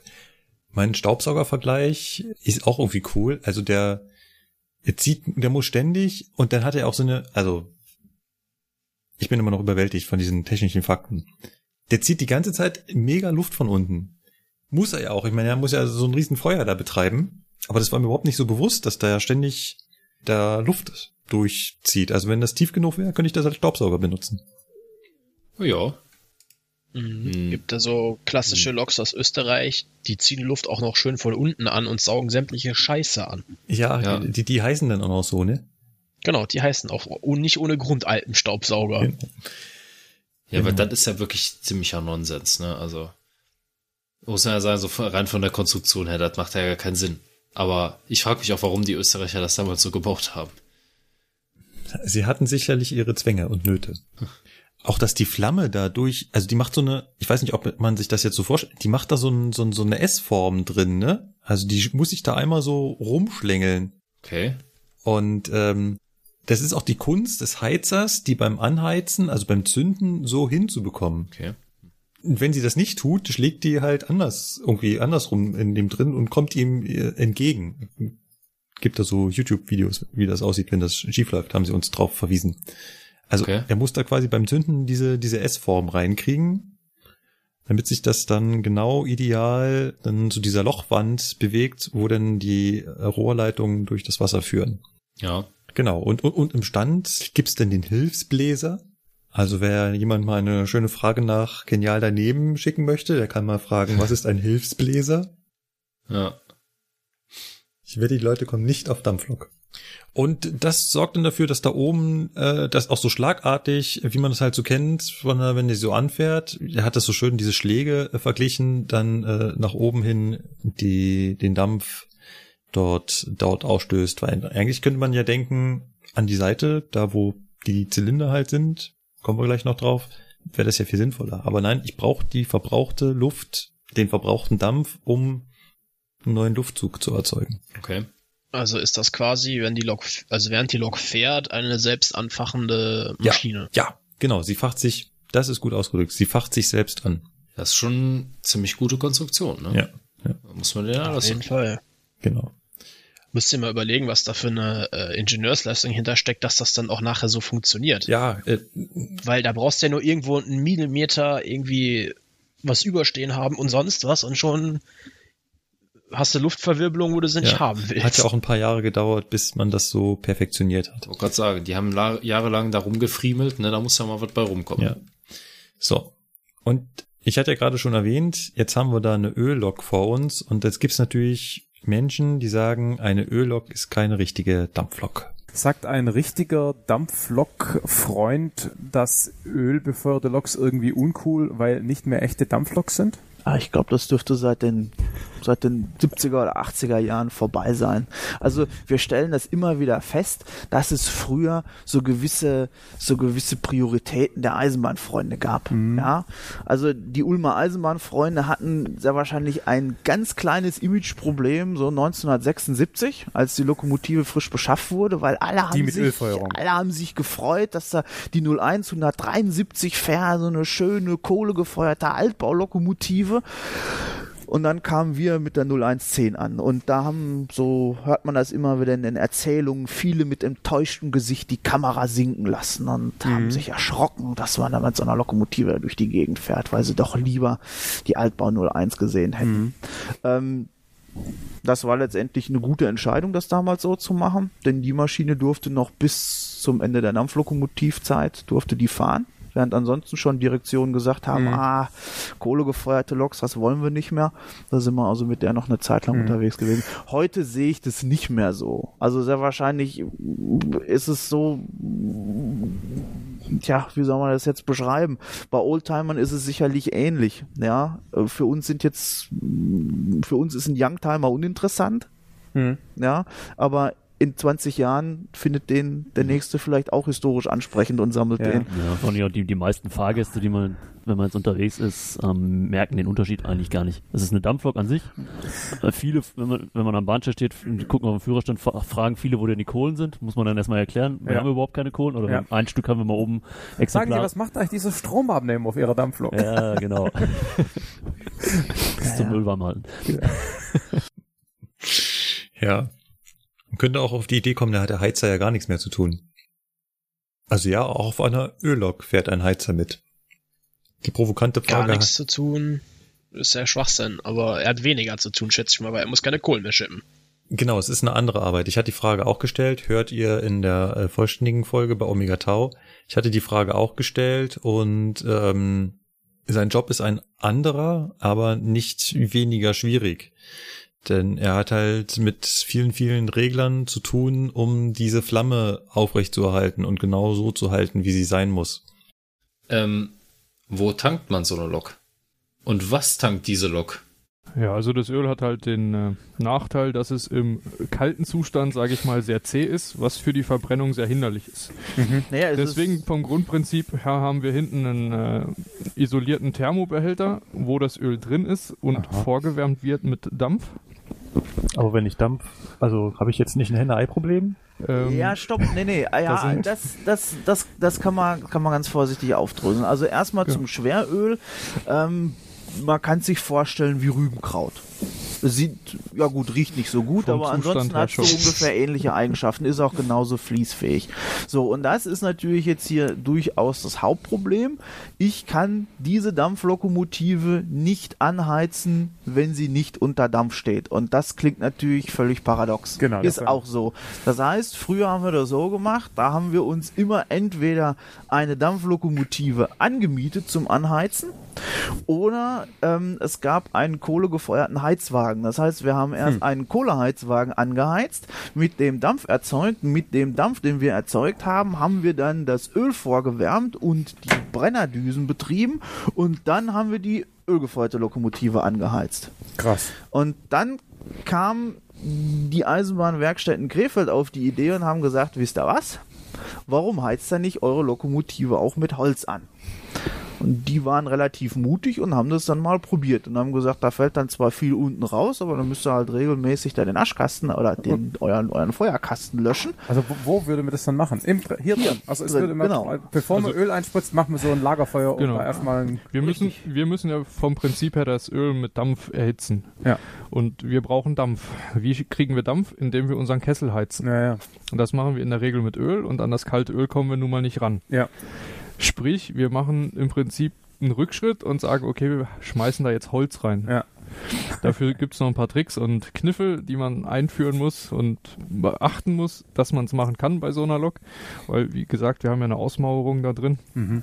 die nach Möglichkeit ganz bleiben soll. Genau, und mit diesem Holzfeuer ähm, heizen wir halt den Kessel so weit auf, dass wir Dampf, ausreichend Dampf zur Verfügung stehen haben. Das dauert Ich aber, muss sagen, oder? wir haben ja nicht das Ding sofort hochgejubelt, sondern das ging ja da über, über mehrere Stunden. Also Richtig. die Anheizphase war dann immer ein ganzer Tag und ja, es ist definitiv so, wir betreiben in der Anheizphase eine ölgefeuerte Dampflok mit Holz. Genau. Es Das heißt aber auch, über Nacht macht mir das Ding gar nicht aus. Weil da du ja blöd, dann am nächsten Tag dann wieder einen halben Tag anheizen musst. also man sagt, wenn die Lokomotive angeheizt ist, hält sie den Druck, wie viel? Zwölf, zwölf? Du kriegst 24 Stunden hin. 24 Stunden und dann kann ich nochmal zünden. Im Sommer kriegst du 24 Stunden. Das ist auch der Grund, warum man zum Beispiel immer peinlich darauf genau achtet, dass bei einer Öllokomotive der gesamte Kessel isoliert ist. Ja. Langkessel, Das alles. ist, ist halt auch im Vergleich zur Kohlelok wieder ein Unterschied. Bei der Kohlelok, ähm, klar kann ich das Feuer ausgehen lassen, ist dann morgens beim Aufrüsten wieder mit enorm viel Arbeit verbunden, weil ich muss erst ein Holzfeuer anlegen, dann muss die Kohle zünden und dann muss ich den Kesseldruck wieder aufbauen. Bei der Öllok ist es halt so, man stellt sie abends mit viel Wasser und mit viel Dampf ab, Mhm. also viel Druck. Das heißt, das Wasser ist wirklich sehr warm und ähm, macht den Kessel dann, soweit es geht, zu dass keine Luft mehr durch diesen Kessel durchgeht. Und das isoliert natürlich, also dadurch, dass der Kessel isoliert ist, äh, hat man wenig Wärmeverluste. Und wenn dann alle Umstände passen und der Kessel wirklich kaum irgendwo offene Stellen hat, wo es raustropft oder rausdampft, ähm, dann kriegt man auch 24 Stunden hin. Genau. Waren wir jetzt beim Öl schon weiter? Nicht wirklich. Im Öl. Also Ja. vom Prinzip her, vom Prinzip her haben wir hinten diesen isolierten Behälter, wo jeweils zwei Heizschlangen reingehen, durch die Dampf geführt wird, um dieses Öl halt zu erwärmen. Äh, Das heutige Öl ist, sage ich mal, bei 50 bis 60 Grad so weit fließbereit, dass man es nutzen kann. Ja. Das ist klassisches. Heizöl, wie es Das ist auch Schweröl. so- Schweröl. Das ist das, Schweröl, was zum Beispiel auch in den Schiffen verbrannt wird. Genau. Aha. Bei den großen Kraftwerken. Wobei man dazu wissen muss, dass es früher wirklich ein Abfallprodukt der, der Ölindustrie war und heute tatsächlich noch weiterverwendet wird. Also es ist heute nicht mehr so ein billiges Produkt wie früher, sondern heute tatsächlich ein Produkt, was man teuer am Markt bezahlen muss. Ja, also Lukas, du hattest schon vollkommen richtig äh, erkannt, das ist Schweröl. Weil das habe ich mir nämlich schon gedacht, weil also Diesel, richtiger Diesel, der ist viel zu wertvoll in dem Sinne, um einfach nur verheizt zu werden. Ich meine, klar, wir haben am Anfang wurde das ja verglichen so mit dem Ölbrenner in der Heizung zu Hause. Ja, aber da wird quasi Diesel verbrannt, Ja. weil der Unterschied zwischen Heizöl und Diesel ist meiner Meinung nach kein großer. Ja, ist das halt, eine äh, wird ne, Diesel eingefärbt, ist halt- damit man es unterscheiden nee, Quatsch, kann. Genau. Heizöl wird eingefärbt, Heizöl ist steuerlich, wird anders besteuert. genau. So, aber rein vom Prinzip her Das ist beides äh, das ist das ziemlich dasselbe. Ja. So, und das wäre ja Quatsch, wenn ich dann wertvollen Diesel nehmen würde, der hoch, also hoch veredelt im weitesten Sinne ist, ne, und den erstmal in so einer, in so einem Wasserkocher verheizen Ja. würde. Ja, Also das ist äh, Schweröl und wie er sagt halt, es gibt das gleiche Schweröl, wie es auch auf großen Ozeanriesen verbrannt wird. Ja, und die nächste Kuriosität, ich brauche eine Dampflok, um eine Dampflok in Gang zu bringen. Oder einen Heizwagen. Zumindest bis sie auf die Idee gekommen sind, in eine ölgefeuerte Lok doch Holz reinzuschmeißen. Auch sehr geil. Das sind so Dinge, die kann man sich, die kann man sich überhaupt nicht ausdenken. Also als wenn dir das jemand erzählt man sagt, ja, Quatsch. Deswegen, ich war fasziniert die ganze Zeit. Ich glaube, das merkt man vielleicht auch während des Interviews. Äh, Ich war da hin und weg, bin kaum dazu gekommen, irgendwelche Fragen zu stellen, weil ich die ganze Zeit nur beim beim Verarbeiten war und immer so, okay, echt, wow, ah, uh, das auch, oh, okay, ja, so ging mir das innerlich die ganze Zeit. Eine Frage, die ich schon immer hatte, auch als Kind, ist die Frage nach der Farbe des Dampfs. Ist euch das schon mal aufgefallen, dass Dampfloks also zu unterschiedlichen Zeitpunkten eine unterschiedliche Dampffarbe haben? Und ich konnte mir das nie so richtig erklären. Deswegen hier die Antwort. Was ich auf jeden Fall auf der Liste habe, ist Farbe des Dampfs. Also, wenn man Videos von Dampfloks sieht, die irgendwo rumfahren, dann hat der Dampf, der oben draus kommt, unterschiedliche Farben. Im, Fall- Ide- Fall- Im Idealfall ist er weiß. Es ist Ich wollte purer der, der, der Dampf ist immer weiß. Aber dann kommt die Beimischung der Verbrennungsrückstände dazu. Das ist eigentlich Und, auch falsch. Dampf ist normalerweise farblos. Okay, erstmal der Dampf ist kondensiert ein ist, er weiß. farbloses Gas. Das, was wir sehen, sind die kondensierten Wassertröpfchen als Nebel. So, das bezeichnen wir dann da als Dampf. So, und der ist prinzipiell wirklich immer weiß. Wenn der jetzt grau oder sonst wie wird, dann mischt er sich natürlich mit den entsprechenden Verbrennungsgasen aus der Feuerung. Und da muss man dazu sagen, derjenige mit seinem Kohlefeuer, der hat es natürlich schwer. Wenn der frisch aufwirft, dann braucht er natürlich viel Luftzufuhr, um eine vollständige Verbrennung hinzubekommen.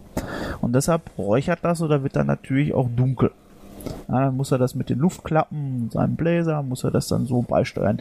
Derjenige, der eine Ölfeuerung hat, der hat es meistens ein bisschen leichter, weil der kann wesentlich schneller durch die Regulierung der, der, des Ölschiebers und der Ölzufuhr oder das Öffnen der Luftklappen ja, die Verbrennung sehr gut einstellen. Das heißt also bei der Kohlelok, da räuchert es dann schon mal ein paar Minuten und der bei seiner Ölfeuerung, der hat dann, weiß ich nicht, in 20 Sekunden hat er das so reguliert, dass dann nur noch die ganz leicht graue Abgasfahne über dem Kamin steht. Das heißt, wir haben ja sowieso den, die Mischung von dem kondensierten Dampf Mhm. und von dem Rauch aus dem Feuer. Mhm.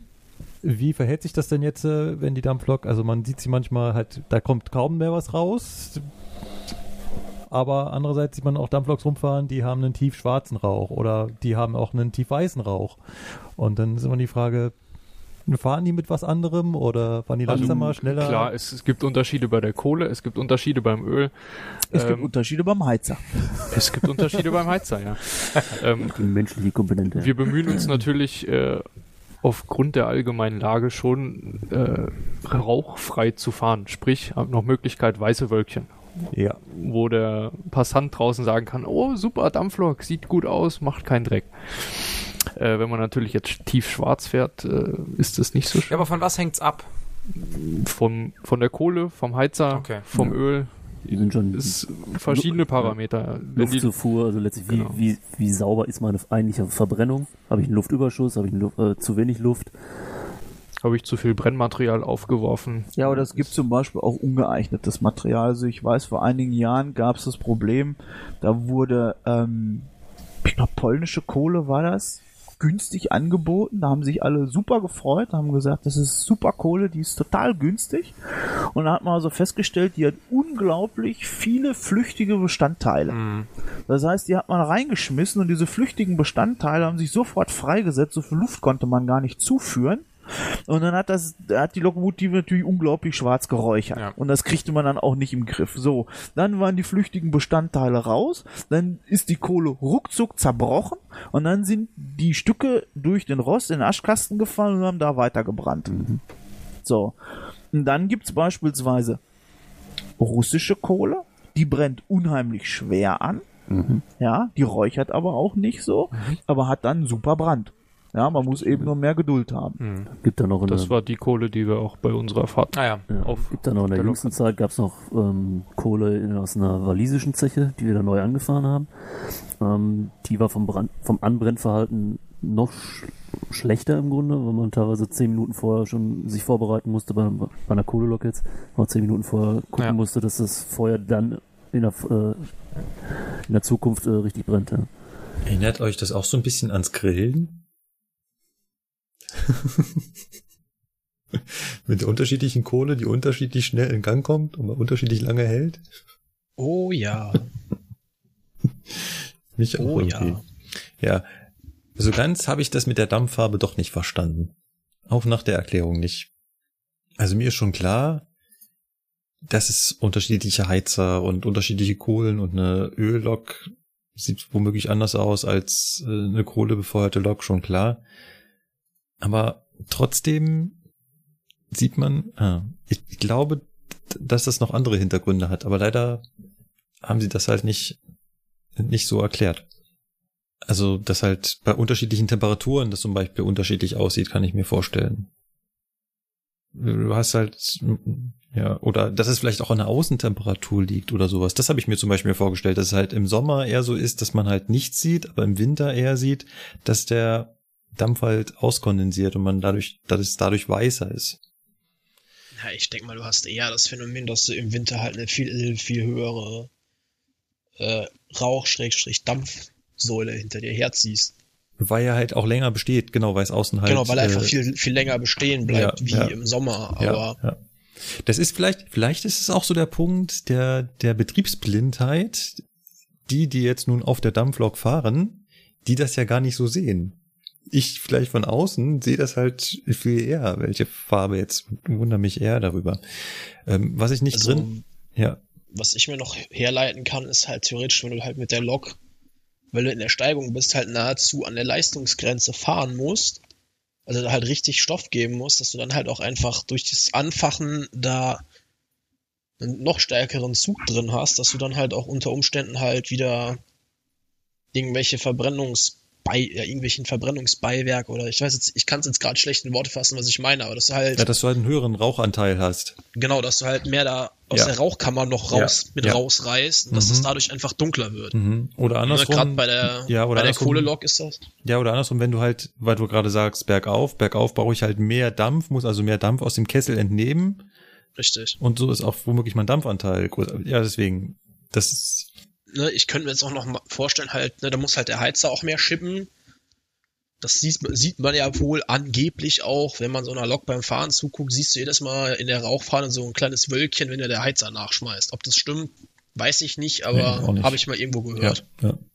Aber schon klar, wenn er natürlich kalte Kohle reinwirft, verändert sich natürlich die Temperatur und die Verbrennung damit und damit wahrscheinlich auch die Farbe oder die Intensität des Rauches. Genau. So, jetzt haben wir die ganze Zeit über das äh, Verbrennen und über die Flamme und über den Rauch und über den Dampf gesprochen, aber gefahren sind wir eigentlich noch nicht. Das heißt, jetzt hören wir uns mal an, wie ich denn diesen Dampf nutze, damit ich vorwärts komme. So, hier sehen wir das ganz schön. Dieses große Rohr hier. Ich glaube, das ist hier 20 Zentimeter. Durchmesser, ja. 191. Ja, die. Rohrleitungen, die haben Geschätzt. immer so krumme Maße. Das kommt jetzt hier also an und mündet hier in dem Einströmkasten. Und da haben wir einen sogenannten Kolbenschieber laufen. Und dieser Kolbenschieber hat die Aufgabe, den Dampf auf die entsprechenden Zylinderkammern zu verteilen.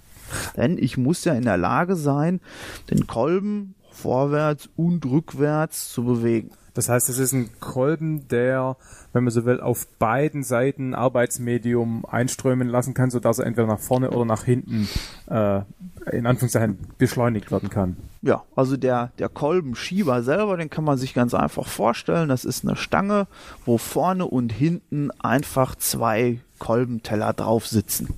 Und zwischen diesen Kolbentellern, da schieb ich dann meinen, meinen einströmenden Dampf in den entsprechenden Buchsen der, der Steuerung hin und her. Und in diesen Buchsen, da befinden sich dann entsprechende Steuerschlitze, wo ich dann in der Lage bin, entweder in die vordere oder in die hintere Zylinderkammer des Kolbens, also des Arbeitskolbens, den Dampf einströmen zu lassen. Und dieser Kolben, da reden wir dann gleich nachher drüber, äh, betätigt dann durch irgendwelche Stangen und andere mechanische, rotierende und schiebende Bauteile die Räder. Ja, sehr sortiert sogar. Also, Genau. wir haben den Kolben, den Arbeitskolben, der sitzt auf einer Kolbenstange. Und diese Kolbenstange kann nichts anderes machen als eine Linearbewegung Vor, vor, zurück, genau. und zurück. So. Und diese Linearbewegung, die muss ich jetzt natürlich irgendwie in eine Rotationsbewegung umsetzen. Und das mache ich mit Hilfe des sogenannten Kreuzkopfes. Das heißt, der Kreuzkopf selber ist in der Lage, in einer geführten Bahn diese Linearbewegung aufzunehmen. Ah, Er stützt sich also mit einer Gleitbahn ab und an diesem Kreuzkopf ist die Treibstange befestigt. Sowas wie die Pleuelstange beim Auto. Und die wiederum greift hinten auf den sogenannten Treibzapfen an der Treibachse. So, und wenn ich jetzt, Wie viel angetriebene Achsen hat das Gerät? Also die, Weil du gerade sagst, Treibachse klingt wie wenn es eine hätte. also die Treibachse ist immer die Achse, wo direkt Ah. die, die Kraft des Zylinders drauf wirkt. Das Und dann habe ich noch die Möglichkeit, über sogenannte Kuppelstangen Achsen weiter angetrieben zu verbinden. Also das sind quasi ja, das sind dann keine Treib, sondern die sogenannten Kuppelachsen. Genau, Das ist jetzt der Unterschied zwischen der 01 und der 0110. Bei der 0110 gehen wir über die äußeren zwei Zylinder auf die zweite große Achse, aber beidseitig äh, ange angetrieben. Und die erste große Achse, äh, da greift der Mittelzylinder drauf. Ah, okay, den sehen wir jetzt hier gar nicht, der ist hinter uns. Genau, der ist zwischen den zwei Außenzylindern Ja. im, im Rahmen verbaut. Und bei der normalen 01 hast du nur die zwei Außenzylinder und die treiben dann nur die eine Achse an, beidseitig. So, und die Tatsache, dass man die lineare Bewegung auf eine äh, Kreisbewegung überführt, passiert im Prinzip dadurch, dass irgendwo etwas äh, aufgehängt ist und etwas um diesen Punkt in irgendeiner Art und Weise dreht, Ja. oder? Also, die, die Treibstange ist ja hinten aufgehängt am Treibzapfen. Ja, das ist ungefähr jetzt, kann man bildlich sagen, sowas wie die Kurbelwelle. Und vorne am Kreuzkopf, das ist ungefähr sowas wie das, wie das, wie das Pleuellager Mhm. am Motor. Das obere. Ja, wo also, nur wir greifen nicht direkt im Kolben an. Das klappt nicht bei uns. Ja, sondern wir müssen eben den Kreuzkopf dazwischen schalten. Aber die Analogie finde ich sehr gut, das wie äh, halt den Ottomotor zu vergleichen. Da habe ich Mhm. auch eine Linearbewegung durch die Verbrennung. Ja, wobei da, da hast du ja nur von einer Seite immer den, den, äh, den Verbrennungsstoß Ja. und hier in, dem Dampf, in der Dampfmaschine hast du es von beiden Seiten. Okay, aber danach habe ich dann auch die Die Wandlung. Bauteile der danach sind letztlich identisch. Genau, genau. die dann auch das in die Andere- Drehbewegung um, Sie umsetzen. sind hier halt verteilter, ne? Man Ja. hat eben nicht den kompakten Motor, wo dann einfach vorne eine Drehbewegung rauskommt, sondern, na gut, wenn man, wenn man die Getriebe in die Antriebswellen beim Auto mitrechnet, um dann von uns bis zu den Rädern und Achsen zu kommen, ist eigentlich doch wieder vergleichbar. Da sind Ja. dann noch mehr, ja. Ja, ja, genau. Ja, die, ja, die ja. Zwischenschritte fehlen ja alle. Ja. Jetzt muss ja die Steuerung vorne in der Dampfmaschine, die entscheidet, in welche der beiden Kammern jetzt Dampf einströmt. Also das muss ja koordiniert sein mit ähm, der Drehgeschwindigkeit der Räder. Das heißt, je Mit- schneller mit der Drehbewegung. Mit der Drehbewegung ja, muss das letztendlich kombiniert Genau. werden. So. Und dafür gibt es dies, das Steuerungsgestänge. Mhm. Ja, das fällt an der Dampflok dadurch auf, dass es nicht so massiv aufgeführt ist, weil es muss prinzipiell jetzt keine Antriebskraft übertragen, sondern es steuert nur die Bewegung ja, des Kolbenschiebers. Und das fängt auch hinten wieder am Treibzapfen an. Da haben wir die sogenannte Gegenkurbel. Ah. Und die Gegenkurbel, Ja. die wirkt auf die Schwingenstange. Mhm. Und dieses Bauteil, was hier senkrecht hängt Ja. und in so einem Radius gefräst ist, das ist die sogenannte Schwinge und die macht nämlich dann auch wieder eine Linearbewegung und Ja. mit dieser Linearbewegung wird hier ähm, über die Schieber-Schubstange. die Schieber-Schubstange ähm, die Schieberstange und damit dann auch die darauf sitzenden äh, Kolben des Kolbenschiebers bewegt. Mhm. Ja, so und damit bin ich dann in der Lage, diesen einströmenden Dampf passend zur Drehbewegung immer zum richtigen Zeitpunkt auf die vordere oder hintere Zylinderkammer zu verteilen. Also gewisserweise ein sich selbst synchronisierendes System, wo Richtig. die Steuerung der Einspritzung direkt mit der Drehbewegung gekoppelt ist. Wenn Mhm. das hier alles mal justiert und so weiter ist. Ja, richtig, genau. Das ist also nicht ganz einfach, Genau, dann solche Schwingenstangenlängen oder Ja. ähm, entsprechend äh, Fehler in der ganzen Sache dann auszugleichen. Da Ja. gibt's aber sehr intensive Verfahren. So, und dann haben wir noch äh, zwei Teilbereiche hier, die sich nicht so einfach erklären lassen. Das ist einmal dieser Hebel hier, der sogenannte Voreilhebel und die Lenkerstange.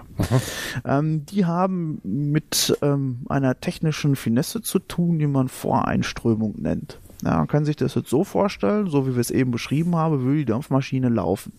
Aber wir haben folgendes Problem. In dem Moment, wo wir am Todpunkt sind, muss ich ja dann schlagartig quasi diese Bewegung umkehren. So, und wenn man sich das vorstellt, hier wirken unglaubliche Kräfte.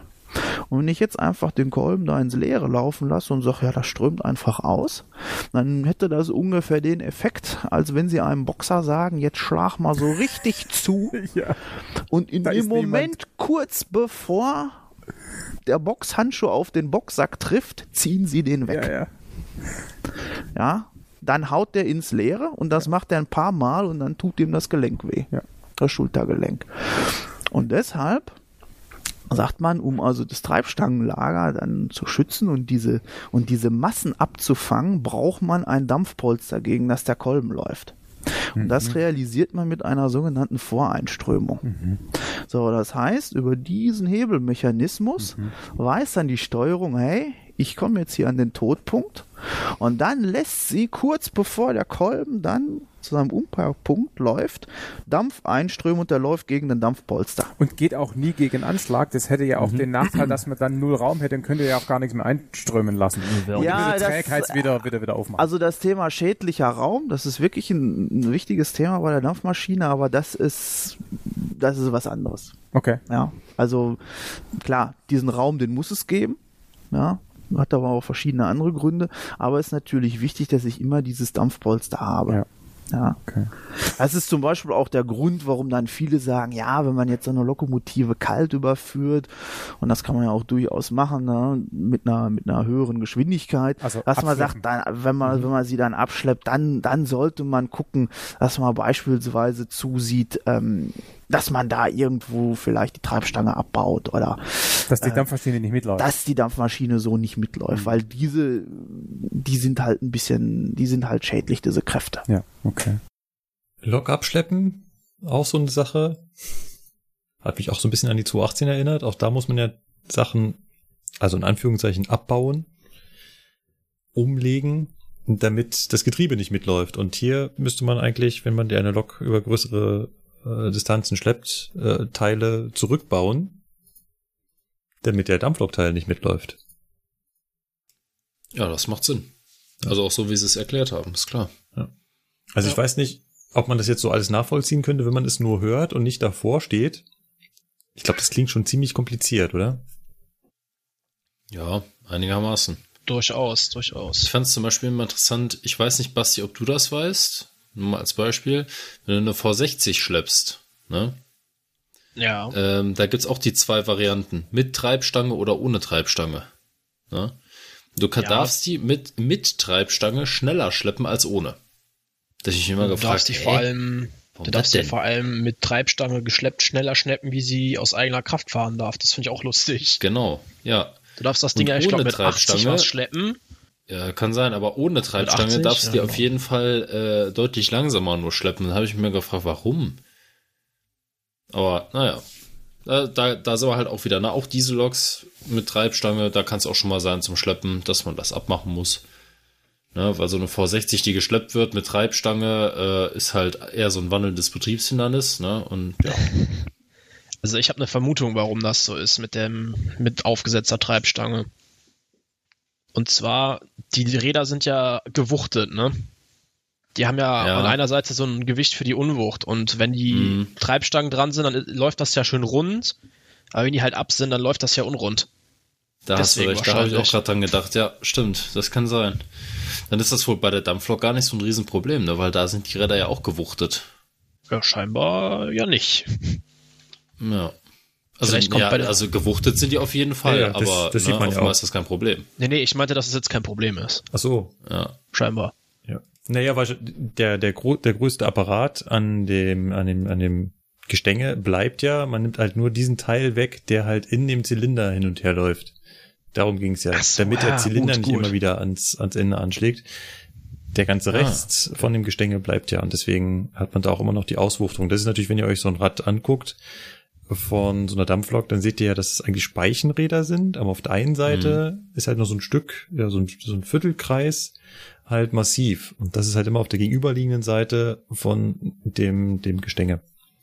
ja. Richtig. Wie bei der V60. Genau. Genau.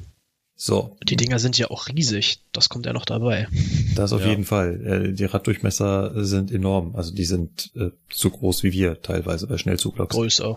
Größer. Ich habe mich letztes Jahr beim Sommerfest im DB-Museum mal daneben gestellt. Wir waren da ja mit unserer Albgruppe und waren ja da eingeteilt zum Arbeiten. Und ich war eh an der Dampflok und dann dachte ich mir, ach komm, ne, stellt sich mal daneben, ja. So ein, so ein äh, Treibrad hat halt einfach mal einen Durchmesser von 1,80 Meter bis 2 Meter. Ja. Ne? Richtig. Wenn ihr das gerade schon kompliziert fandet, es geht jetzt noch viel komplizierter weiter, aber jetzt kommt ein wirklich sehr, sehr interessanter Teil, nämlich wie regelt man dann jetzt, also wie regelt man jetzt, wie stark man anfahren will und wie schnell man fährt und Wir haben vielleicht schon mal gehört, Regelung und Steuerung, was es damit auf sich hat. Jetzt geht's los. Das Wichtige ist, jetzt wo wir schon beim Thema Steuerung sind, sollte man ganz grob mal so die weiteren Funktionen noch mit erläutern. Ja, Mhm. also das Auto hat eine Gangschaltung, die Lokomotive prinzipiell auch. Und zwar kann man über die Steuerung einstellen, ähm, über wie viel Prozent des Kolbenweges ich mit Frischdampf füllen möchte. Ja, das ist also die große Kurbel. Das habt ihr ja sicherlich dann, ich weiß nicht, ob ihr das beschrieben habt, als ihr unterwegs waren. Nicht ja, im Detail, das ist völlig normal. ja, erklären. aber das sieht man dann häufig, dass der Lokführer, der kurbelt dann an so einer Spindel und dann macht er erst den Regler auf. Und Also dieses, vielleicht ganz kurz. Es gibt nochmal, nur zur Wiederholung, es gibt zwei prinzipielle ähm, Steuerungs- oder Regelungsdinge. Das ist eben diese Kurbel, wie hieß es nochmal?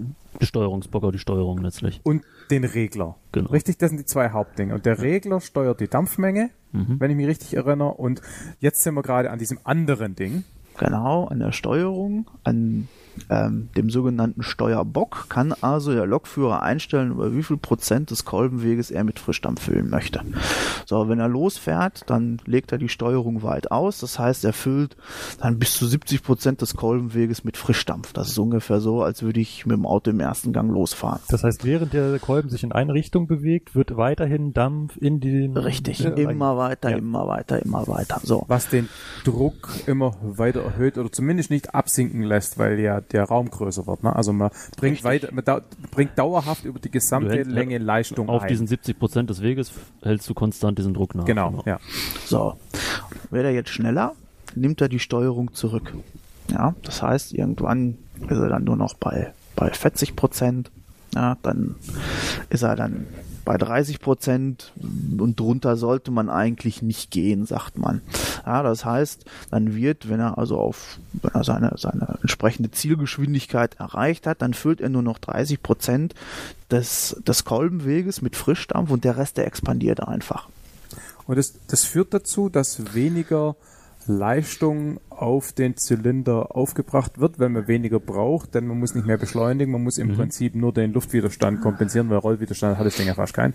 Ähm, das, was der Patrick beschrieben hat, dass man mit der zunehmenden Geschwindigkeit immer weniger Dampf nachführen muss, hängt halt damit zusammen, dass dieser Kolben sich hin und her bewegt. Und dadurch, ähm, durch die Geschwindigkeit, hat der Dampf gar nicht mehr die Zeit, äh, so weit nachzuströmen.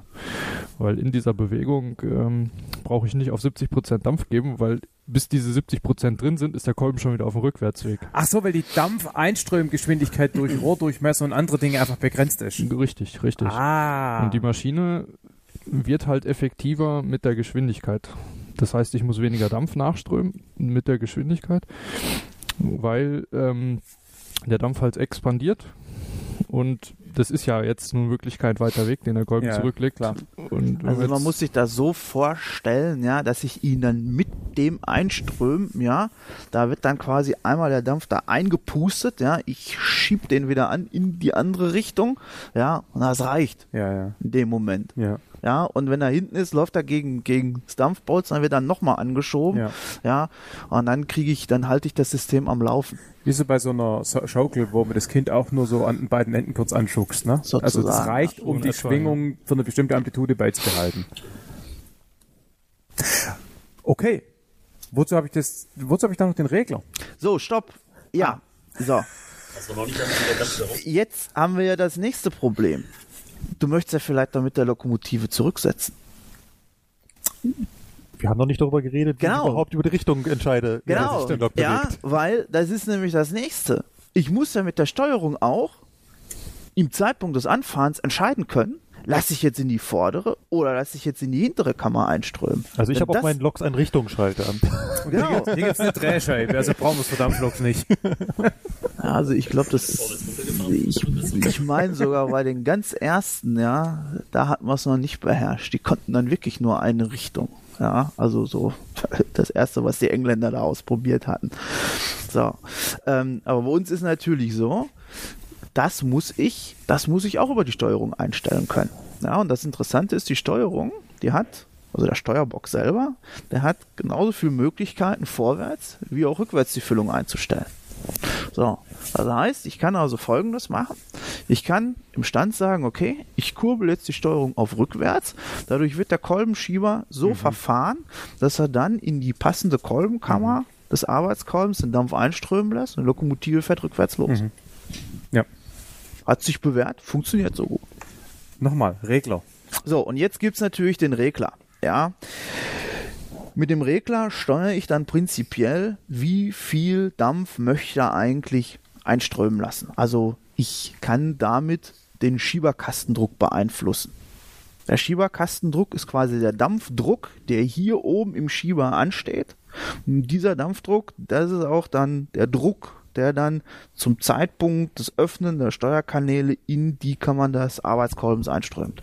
Okay, also bei definiertem Widerstand hat es dann was damit zu tun, wie viel Dampf in einer bestimmten Zeit da einströmt wegen der entsprechenden Drucküberhöhung. Genau. Da kann ich letztendlich den Volumenstrom mitsteuern. Ja, genau. Ja. So, und man sagt, das wirtschaftlichste wäre natürlich, den Regler ziemlich weit zu öffnen, ja, weil man dann wenig Strömungsverluste hat, ja, über das Reglerventil. Aber man muss natürlich auch sagen, ich will vielleicht nicht immer diese hohen Drücke im Zylinder haben. Die brauche ich vielleicht auch gar nicht, wenn ich jetzt die Lokomotive alleine nur mit zwei Wagen durch die Gegend fahre. Ja.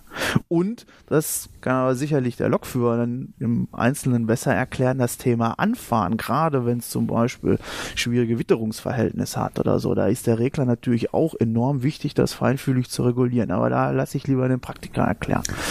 Ja, be bevor der Praktiker einspringt, nur noch mal ganz kurz, mir, was mir eben bei der Mitfahrt auch nicht ganz klar geworden ist und was mir jetzt hoffentlich bald klar wird, ist das Zusammenspiel zwischen Regler und Steuerung. Also ähm, na, das eine sagt was darüber aus, wie lange ich im Rahmen eines Zykluses Dampf ein, also 30 Prozent, also 70 Prozent, und das andere sagt was darüber aus, mit welcher Geschwindigkeit Volumenstrom der Dampf da einströmt.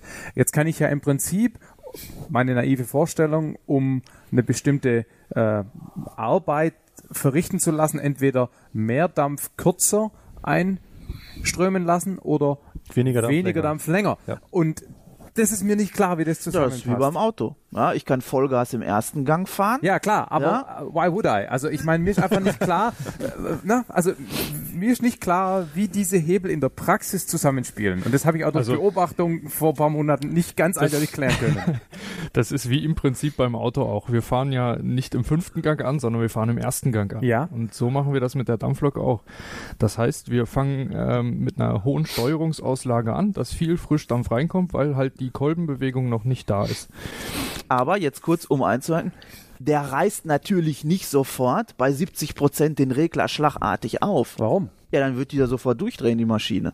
Dann gerät die Aha. sofort in Schleudern. Genau, Okay. wir fangen dann bei der weiten Steuerungsauslage mit wenig Druck an, um erstmal eine äh, Hin- und Herbewegung einzustellen. Also die Lok anzufahren im Prinzip. Genau. Ich glaube, jetzt, jetzt habe ich einen Schritt weiter verstanden. Ähm, der Grund, warum ich bei höheren Geschwindigkeiten es mir leisten kann, nur kurz einzuspritzen, einzuströmen zu lassen, ist ja, weil aufgrund der Trägheit das Ding sowieso schon vor und zurück Genau. fährt. Am Anfang ist die Lok langsamer, da muss ich sozusagen länger anschieben. Genau. Und deshalb brauche ich da 70 Prozent. Und das Richtig. mache ich erstmal durch die Steuerung. Richtig. Dabei aber nicht ganz so viel Kraft zu verwenden, weil wenn Weil ich dann durchdrehe. genau, weil ich sonst Also- durchgehende Räder habe. Genau, und da kommen wir aber auch dann gleich zum nächsten. Wenn ich äh, am Zuganfangsbahnhof mit einer Dampflok losfahre, ist diese Maschine an sich noch kalt. Sprich, der einströmende Dampf kondensiert unter Umständen wieder an den Zylinderwandungen. Und das muss halt auch beachtet werden. Deswegen zischt es, wenn Dampflokomotiven anfahren, auch meistens vorne häufiger. Äh, und es gibt große weiße Dampfwolken. Was passiert da genau? Das ist dann im Prinzip auch schon wieder ein Schritt weiter jetzt. Äh, in der Dampfloktechnik, da öffnet der Lokführer unten unter dem Zylinder die Entwässerungshähne, wo einfach überflüssiges Wasser oder genau, der Das kondensierte Dampf überflüssig im Zylinder. Das, das gehört da nicht hin. Wasser ist sowieso grundsätzlich erstmal flüssig. Und ob es dann überflüssig ist, okay. genau. Das äh, kondensierte Wasser, welches nicht in den Zylinder gehört, wird da im Prinzip wieder rausgelassen, bewusst rausgelassen. Und weil da doch nochmal ein Druckabfall passiert, äh, zischt halt. Genau, das zischt, weil es geht dann ja nach, direkt aus dem Zylinder nach außen im Prinzip. Mhm. Das ist aber eigentlich verschwendet. Nein, das ist gar nicht verschwendet. Also, ich meine, man kann sagen, ja, das verrichtet jetzt keine Arbeit, Das- genau. aber es verhindert letztendlich, dass der Zylinder einen Wasserschlag kriegt. Genau. Denn dieser Raum, der zwischen Kolben und Kolben oder Zylinderdeckel äh, hinterher übrig bleibt, wenn der in Endlage ist, der ist nicht besonders groß. Den kann man auch komplett mit Wasser ausfüllen. Und Wasser ist leider inkompressibel. Das heißt, ich bin Ah. also durchaus geneigt, wenn ich zu viel Wasser da rein äh, äh, kondensieren lasse, dass ich mir damit den Zylinderdeckel raussprenge. Also um wieder drauf zurückzukommen, das war, was wir vorhin schon hatten, der schädliche Raum. Und gerade mit beim Anfahren mit der kalten Lok muss ich halt darauf achten, dass die Zylinder schnell warm werden. Ja. Wenn ich dann jetzt beim Anfahren Ah. zu viel frischen Dampf in die kalten Zylinder gebe, habe ich halt unter Umständen zu viel äh, kondensiertes Wasser im Zylinder, welches nicht mehr rausgeht. Und dann habe ich einen Triebwerksschaden. Und das gilt es zu vermeiden. Deswegen beim Anfahren immer vorsichtig den Regler öffnen, mit wenig Druck. Und je wärmer die Maschine ist, desto besser kann ich dann auch damit arbeiten später. Was hattet ihr am Anfang gesagt? Ihr habt Respekt vor den Leuten, die das Teil bedienen können? Ja, genau das. Mhm. Absolut. Ne, Also weil ist gerade ne, das alles das, was Sie jetzt gesagt haben, Steuerauslegung, wie viel Prozent Reglerkraft gebe ich, Zylinderhahnentwässerung äh, und so weiter und so weiter. Das musst du alles gleichzeitig machen. Du musst da immer, du und vor allen Dingen musst du da immer dran denken, weil wenn du nämlich an eine Sache nicht denkst, kann das so schnell ernste Konsequenzen haben, dass das Ding im Zweifelsfall kaputt ist. Genau. Also das ist ja eine richtige Wissenschaft für sich. Ja, oder die im schlimmsten Fall sogar um die Ohren fliegt. Und die haben kein Display, wo dran steht, hier Störung, Störung, Störung. Ja, Störung. genau. Ja, das wäre der Vorteil an der Dampflok. Da schreit noch nichts Störung. Ja, Kriegst höchstens die Dritte von deinem Lokführer. richtig. Oder vom Heizer so, ey, was machst du da? Nee, nee ich glaube eher andersrum. Er tritt der Lokführer den Heizer. Ja. Ja. Gut. Machen wir es kurz. Es schließt sich natürlich sofort die Frage an, wenn da schon ein Lokführer ist, der das Teil fährt, wie fährt sich das? Also ich sag mal, das Fahren an sich äh, geht mit der Dampflok noch besser als mit allen anderen Fahrzeugen eigentlich. Weil man kann viel feinfühliger steuern, bremsen und alles. Also sie ist von der Bedienung her schon sehr Und feinfühlig. von der Übersicht? Ich Die sehe Über- halt nicht. Also wir waren gerade auf dem Führerstand und da rauszuschauen, das ist ja. Ja gut, die Übersicht, ähm, man sieht halt das, was man sehen muss, die Signale und die Strecke nach vorne hin. Ähm, wenn ich jetzt irgendwo beifahre oder so, ähm, dann kriege ich das natürlich mit der Zeit raus, wie lang ist mein Fahrzeug Ja. und dann steht in der Regel auch der Heizer bzw. der Rangierer unten und sagt mir, wie weit es noch ist. Okay. Und auf der Strecke, dafür ist man dann auch wieder der Heizer da. Gerade wenn es vorwiegend Linkskurven, das ist einfach dann eine Sache, die muss der Heizer mit übernehmen. Was die Strecken. äh, Also Signalbeobachtungen machen Ja, dann Genau. beide. Richtig. Also man arbeitet wirklich im Team und ruft sich die Signalstellung dann zu Ja. und man muss sich dann auch aufeinander verlassen können. Gerade wenn man mit 120, 140 unterwegs ist, dann kommt so ein, und das kennst du wahrscheinlich auch. Ja, Man, ja. Du siehst es relativ lang, bei uns kommt so ein Signal, kann dann schon mal relativ zeitnah vorbeifliegen. Ne? Ja. Und dementsprechend müssen natürlich von der Dampflok man, mal anders bei einer, bei einer E-Lok oder beim modernen Fahrzeug kannst du einfach die Triebkraft dann abschalten. Bei der Dampflok ist ein bisschen mehr notwendig, muss die Steuerung zurücknehmen, muss den Regler schließen. Bei der Ölführung muss ich dann den, den, ähm, die Ölmenge reduzieren, Brennerdrücke reduzieren, das muss dann alles relativ schnell ablaufen. Das heißt, hast du jetzt natürlich auf der Mitfahrt, habt ihr das nicht so mitbekommen. Und bei einer Kohlelok sieht es dann da noch ein bisschen, wieder ein bisschen entspannter aus. Und ich glaube, gemäß Regelwerk ist doch so, dass ab 80 Stundenkilometer muss auch der Heizer Streckenkunde haben, richtig? Genau. Also auf Schnellzuglokomotiven muss der Heizer auch eine Streckenkunde haben. Wollte ich gerade sagen, ich meine, da kommt Streckenkunde generell einfach stark zum Tragen, dass Ja. die Signale eben nicht überraschend kommen. Es geht ja nicht nur um die Signale, sondern Ja, da, ja, da klar. fällt dann auch letztlich rein, ab Ja. welchem Zeitpunkt muss ich wirklich gucken, dass ich mein Feuer wieder hochbaue und so weiter und so fort, wenn es jetzt in, in, in, äh, auf äh, Steigungsstrecken geht oder sowas. Oder wenn wenn's, wann kommt das Gefälle wieder, dass ich das Feuer bis dahin wieder runter hab runterbrennen lassen. Zum Beispiel. Die Lok lässt sich feinfühlig steuern. Ja. Fällt mir das schwer, das zu glauben. Ja, wo- wobei, im Endeffekt, ne, du kannst ja mit dem Regler auch nahezu stufenlos regeln. Ja. Der hat ja keine festen Stellungen, ne? Ja, ja, ja, du wirst da vollkommen recht haben. Also Ja, ich kann, ich kann mir das auch nicht äh, vorstellen. Feste Ne? Stellungen beim Beschleunigen. Nee, deswegen lässt er sich ja auch fein, theoretisch, in der Theorie Deswegen. feinfühlig steuern. Überleg doch mal, mit Ja, der Einser kannst du doch auch feinfühlig und sachte beifahren. Ja, natürlich. Geht klar. ja auch. Äh, ist wahrscheinlich auch die gleiche Perspektive, ne? Die einen, also wenn ein Außenstehender wie unsere Hörer, wenn ich sage, ich steuere meine 84.000, 84.000, nee, ganz so schlimm nicht, vier, meine 84 Tonnen schwere Lok feinfühlig, der sagt ja auch, aha, Ja, ja, du mich auch, sagt er schon dann. klar. So, und jetzt äh, sehe ich jetzt als Außenstehender auf die Dampflok ja klar, das alte Ross hier mit, mit Kurbeln und Hebeln, das steuerst du äh, feinfühlig. Schon klar. Das alte Ross, ja. Ja. Von daher, ja. Und das mit der Streckenkunde, wir haben ja gerade gelernt, was Streckenkunde ist, muss hier auch der, ähm, der Heizer können. Nicht nur, um zu wissen, wann er muss er nachheizen und wann kann er das Feuer wieder ein bisschen runtergehen lassen, sondern auch für Signalbeobachtung. Weil, ja, wenn die vorne rausgucken, da ist da was im Weg. ja. Also die haben den Führerstand halt nicht vorne, sondern Ich stelle mir das gerade so vor, ne, Basti am Regler, ich als Heizer, ne, und wir brüllen uns da einfach nur gegenseitig die Signalstellung Ja, zu. genau so Maximale Eskalation. genau sieht das aus. Ja. das wäre Was genau ich mich gerade noch gefragt hatte, was ich mir wieder selber beantwortet hatte, wie machen die das eigentlich mit der SIFA, bis man einfügt, die sind zu zweit. Die Ja. brauchen gar keine SIFA. Genau, die sind, Morgen. die sind immer zu zweit. Ja, aber das sind so, das sind so Momente, da denkst du einfach nur so, ja, womit habe ich jeden Tag zu tun? Ach ja, SIFA. Ja. Hm, ja, hm, ah, Moment, nee. Haben die nicht. Gut, ich habe noch eine abschließende Frage an die Jungs gestellt, beziehungsweise in Wirklichkeit natürlich noch mehr, aber eine habe ich hier mit reingenommen. Eine etwas kritische, ja, hört einfach selbst. Ist eine Dampflok umweltschädlich? Ganz, Patrick. ganz, ganz, ganz gefährliche Frage.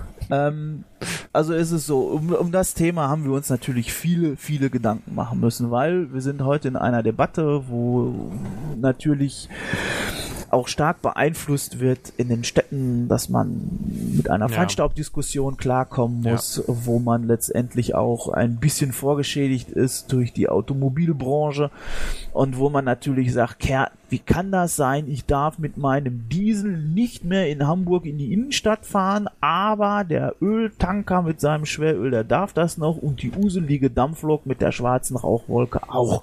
Einmal So. im Monat für die Museumsfahrt. Also da So. muss man natürlich auch die Mengen. So, und jetzt, und jetzt muss man natürlich sehen, was stößt die Maschine da eigentlich aus? Das Schwarze, was wir da sehen, ist prinzipiell ja eigentlich der Ruß. So. Den sollte man natürlich nicht direkt einatmen. Ähm, das wird auch sicherlich keiner machen. Also, der kommt dann irgendwann als schwarze Flocken wieder runter. Aber das ist kein Feinstaub. Sagen immer alle scherzhaft, das ist Grobstaub. Ja. Ähm, diese Verbrennung an sich, wenn man jetzt vergleicht, wie viel Stickoxide, was ist da sonst noch an, an Kohlenwasserstoffen drin und so weiter, da muss man sagen, da ist eine Dampflok eigentlich so nicht schlecht. Natürlich muss man sagen, was kommt da raus ansonsten? Bei einer vollständigen Verbrennung eine Menge CO2. So, das heißt, der Fußabdruck, der CO2-Fußabdruck der Dampflokomotive ist natürlich unterirdisch. Ja. Ähm, also eine Grußkarte von Greenpeace werden wir ja nicht kriegen.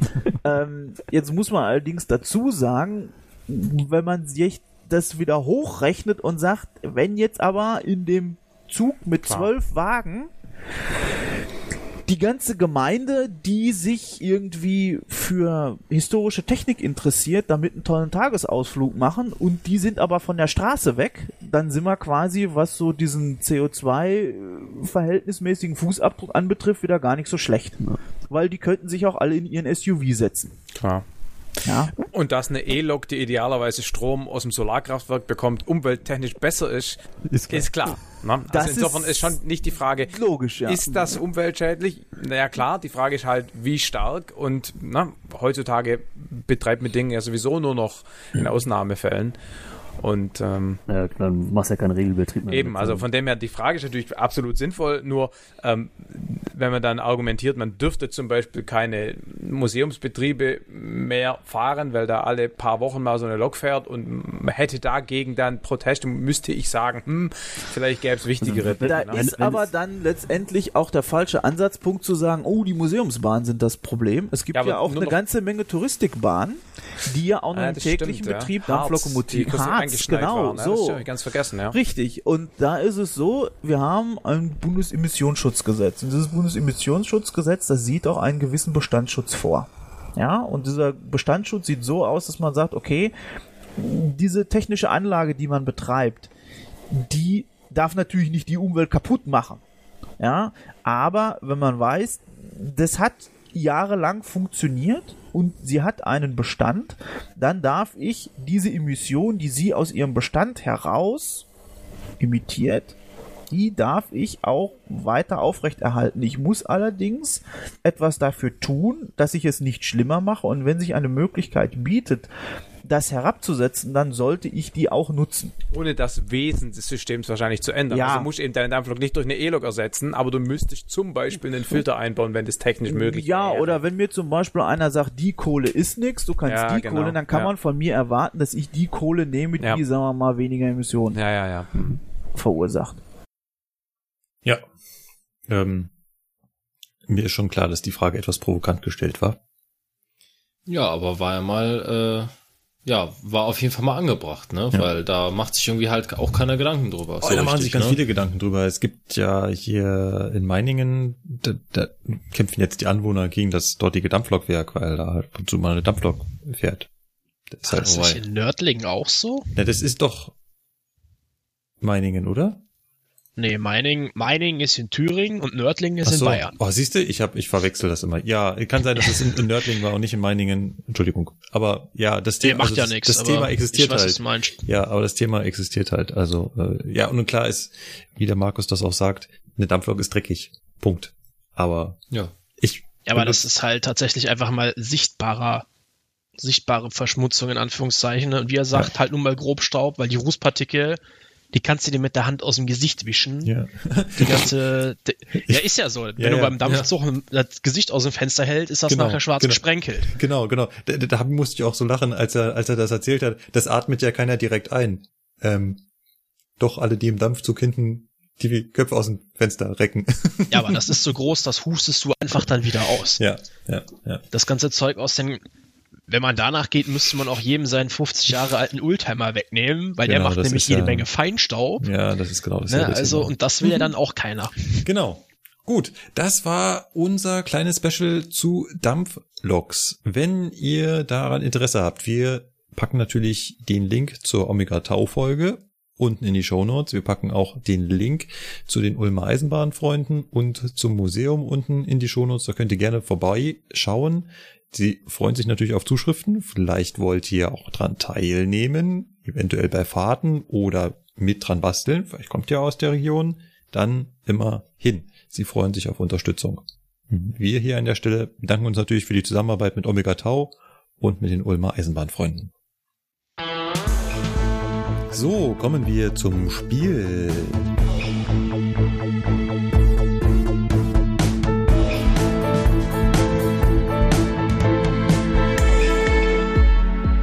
Und wir biegen auf die Zielgerade beim Spiel ein. Das bedeutet allerdings auch, dass zwei sehr schwere Buchstaben vor uns liegen. Nämlich das Mhm. X und in der nächsten Sendung das Y.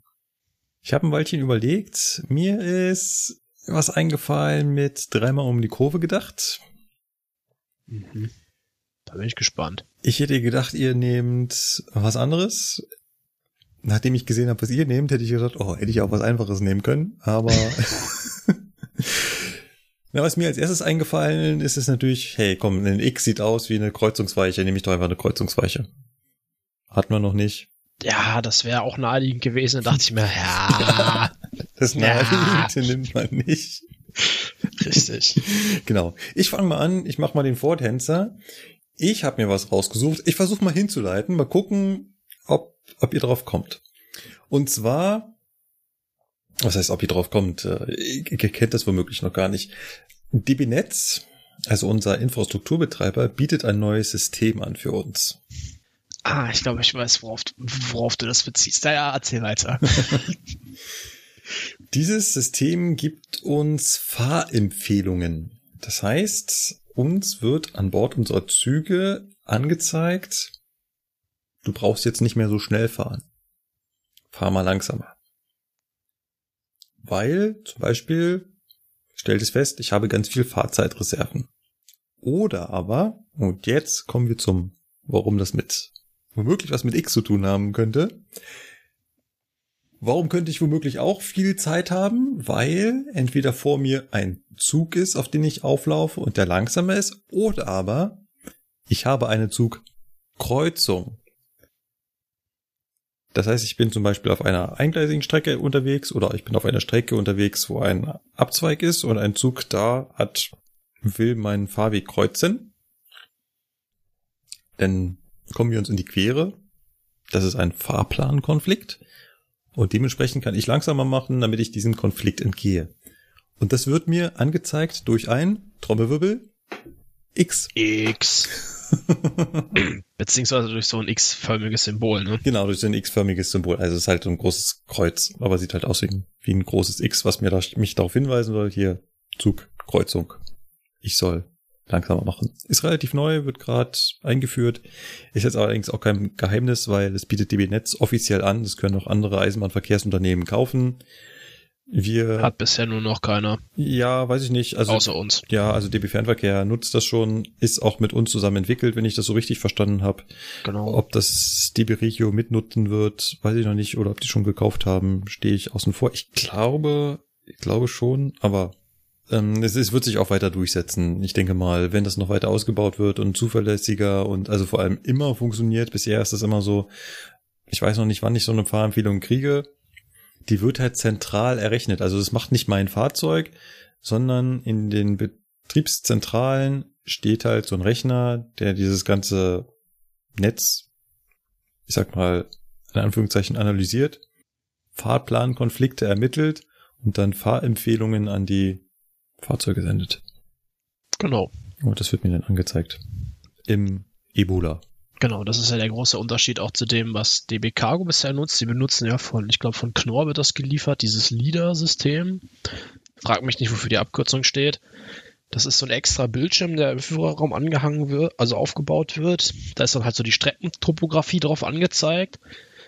Aber der Nachteil in Anführungszeichen an diesem System ist halt, du siehst da nur die, das auf deinen Zug zugeschnitten. Du siehst halt da in den Fahrempfehlungen nicht, was passiert um dich. Fährt was vor dir, ist irgendwie was anderes. Ne? Das ist dann mit dem, mit diesen Fahrempfehlungen tatsächlich berücksichtigt. Genau. Und das Ganze heißt bisher Fahrassistenzsystem.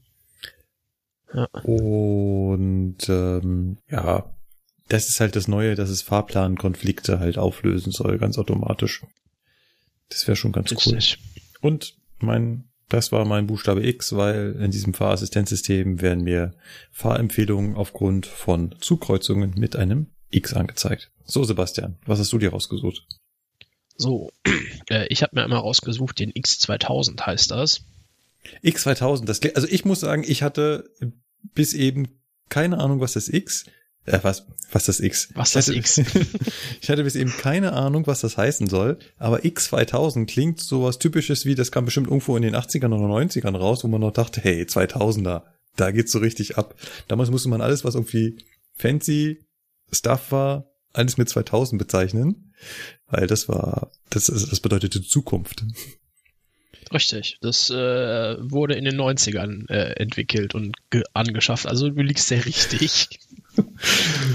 Also, um jetzt mal aufzulösen, was der X2000 ist. Dem einen oder anderen wird das wahrscheinlich auch was sagen. Also eigentlich heißt das Fahrzeug äh, X2. Ne, das ist ein äh, schwedischer Hochgeschwindigkeitszug. Ist so ähnlich von der Grundkonzeption wie so ein, 4, so ein ICE2. Ne? Also der hat auf der einen Seite einen Triebkopf, auf der anderen Seite hast du einen Steuerwagen.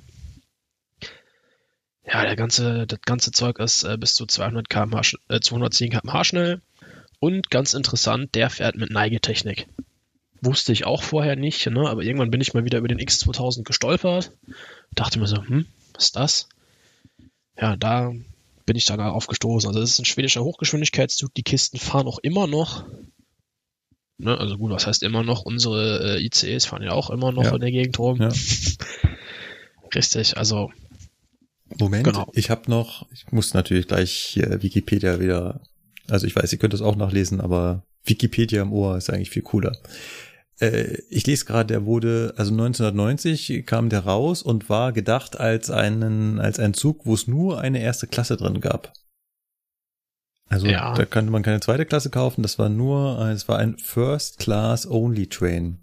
Mit, Ja, mit einer inkludierten Mahlzeit und, und jetzt kommt's, Trommelwirbel, der freien Nutzung der bordeigenen Faxmaschine. Oh.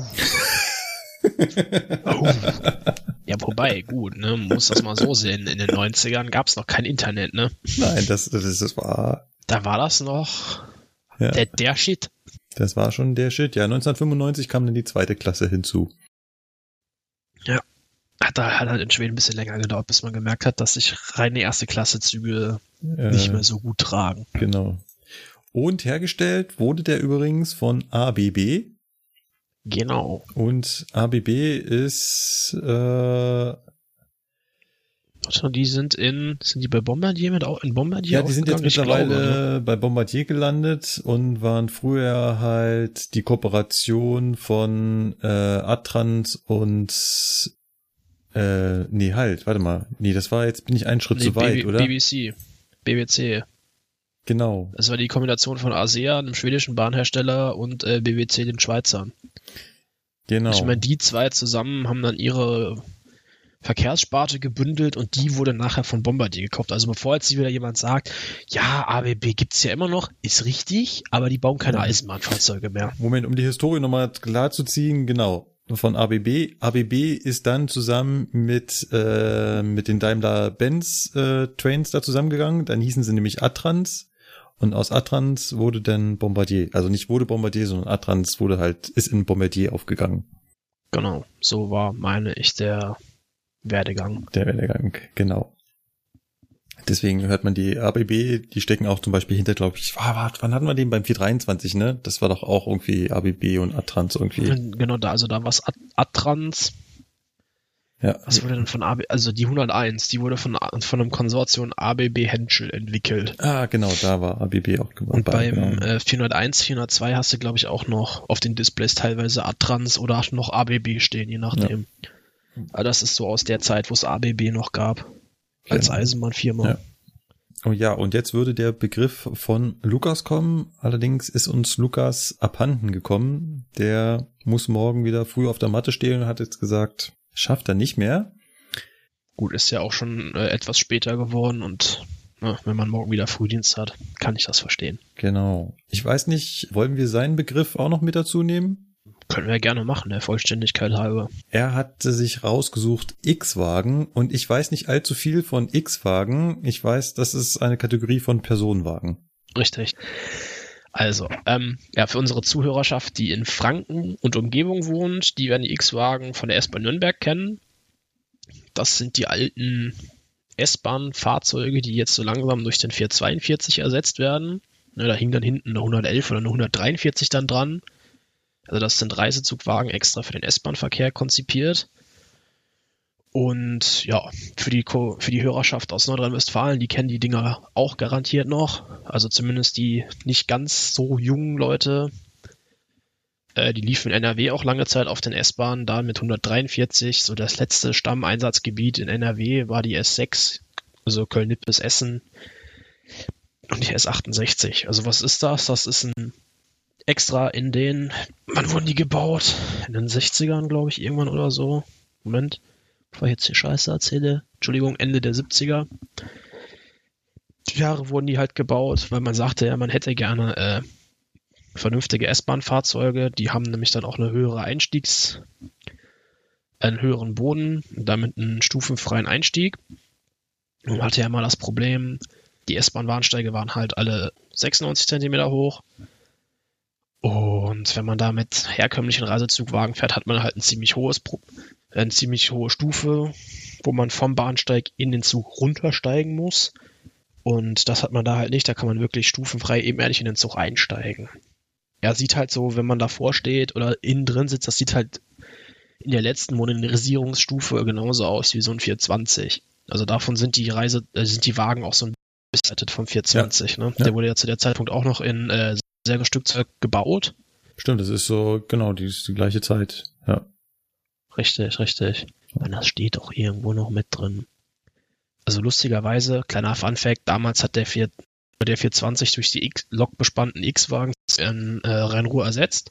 Mittlerweile stellt sich in NRW so dar, die X-Wagen sind alle abgestellt, bis auf zwei Parks fahren also nicht mehr im Planbetrieb. Der 420 ist wieder in NRW und fährt jetzt wieder im Regeleinsatz. Also hat quasi das, was durch diese Fahrzeuge ersetzt werden sollte, die ersetzenden Fahrzeuge überdauert. Ja, das war ja, das ist ja in München äh, im Endeffekt auch nicht anders. Wir haben ja auch den 420 wieder zurückbekommen. Äh, alles Alte kommt irgendwann wieder. Richtig, richtig. Ja, ja. Aber auch die X-Wagen, du hast es erwähnt, in Nürnberg fahren sie noch rum. Sie sind mir gerade erst heute wieder begegnet. Äh, immer wieder kurios, auf einer S-Bahn Lok bespannt mit 143er zu sehen. Das ist bestimmt auch ein sehr spannendes Fahren. Ja, vor allem mal diese Fahrzeuge, die haben ja irgendwie dann so komische Radbremsscheiben, ne? Also ich bin die nie selber gefahren, tatsächlich. Aber ich weiß noch von Kollegen, dass das in Kombination mit der, gerade mit der 143 wohl ziemlich blöd bremsen soll. Ne? Ich kann mir da selber kein äh, Urteil zu erlauben. Ich bin das nie gefahren.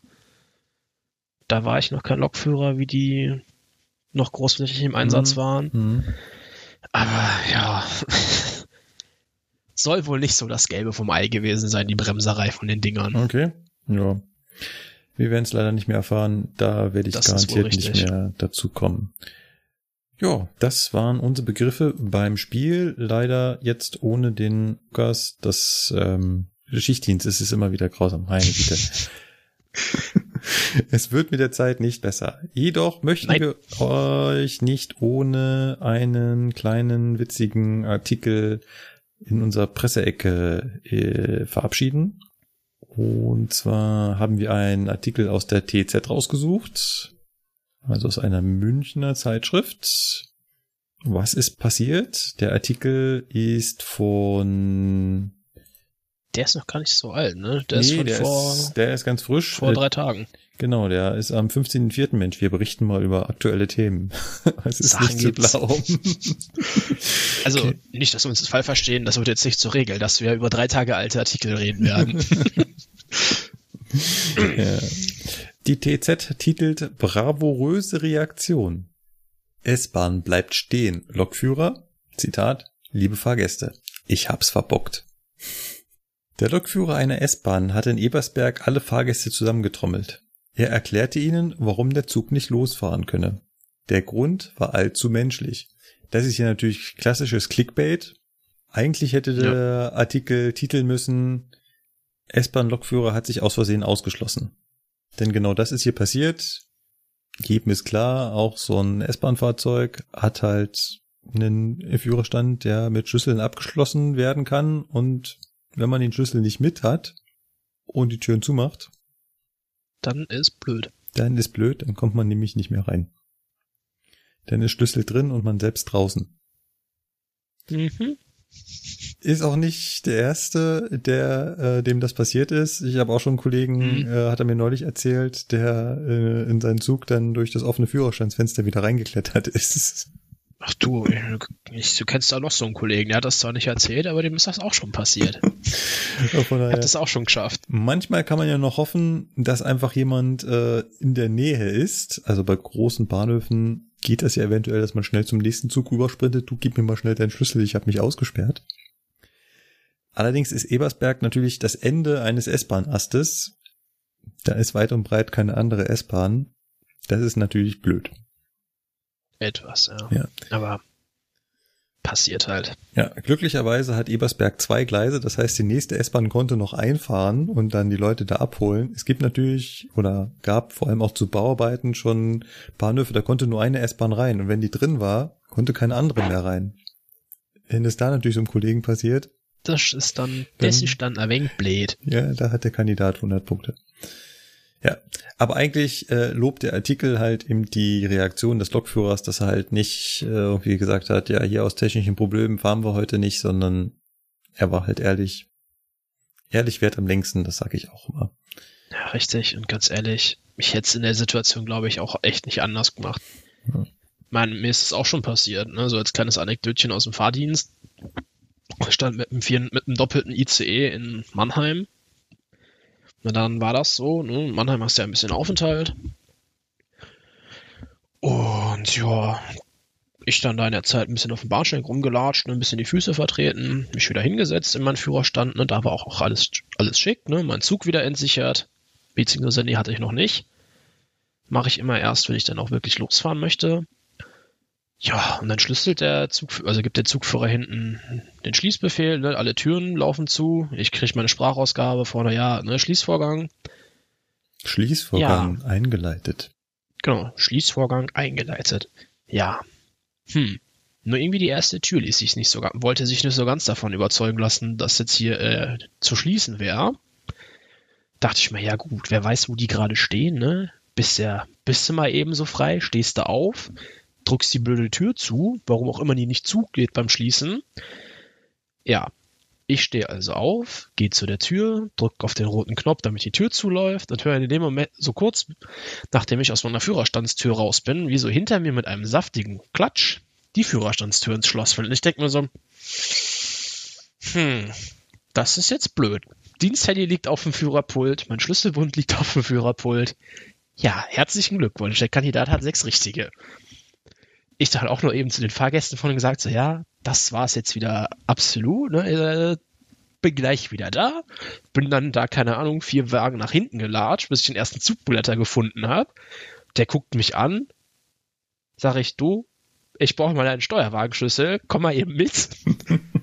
der dann mit dem Zugbegleiter im Schlepptau wieder nach vorne gelatscht, dann hat der mich auch reingelassen und dann sind wir losgefahren mit, ich glaube, vier Minuten Verspätung. Das ist halt dann noch der, das, das, das Glück, wenn man im Fernverkehr arbeitet und man Zugpersonal mit dabei hat.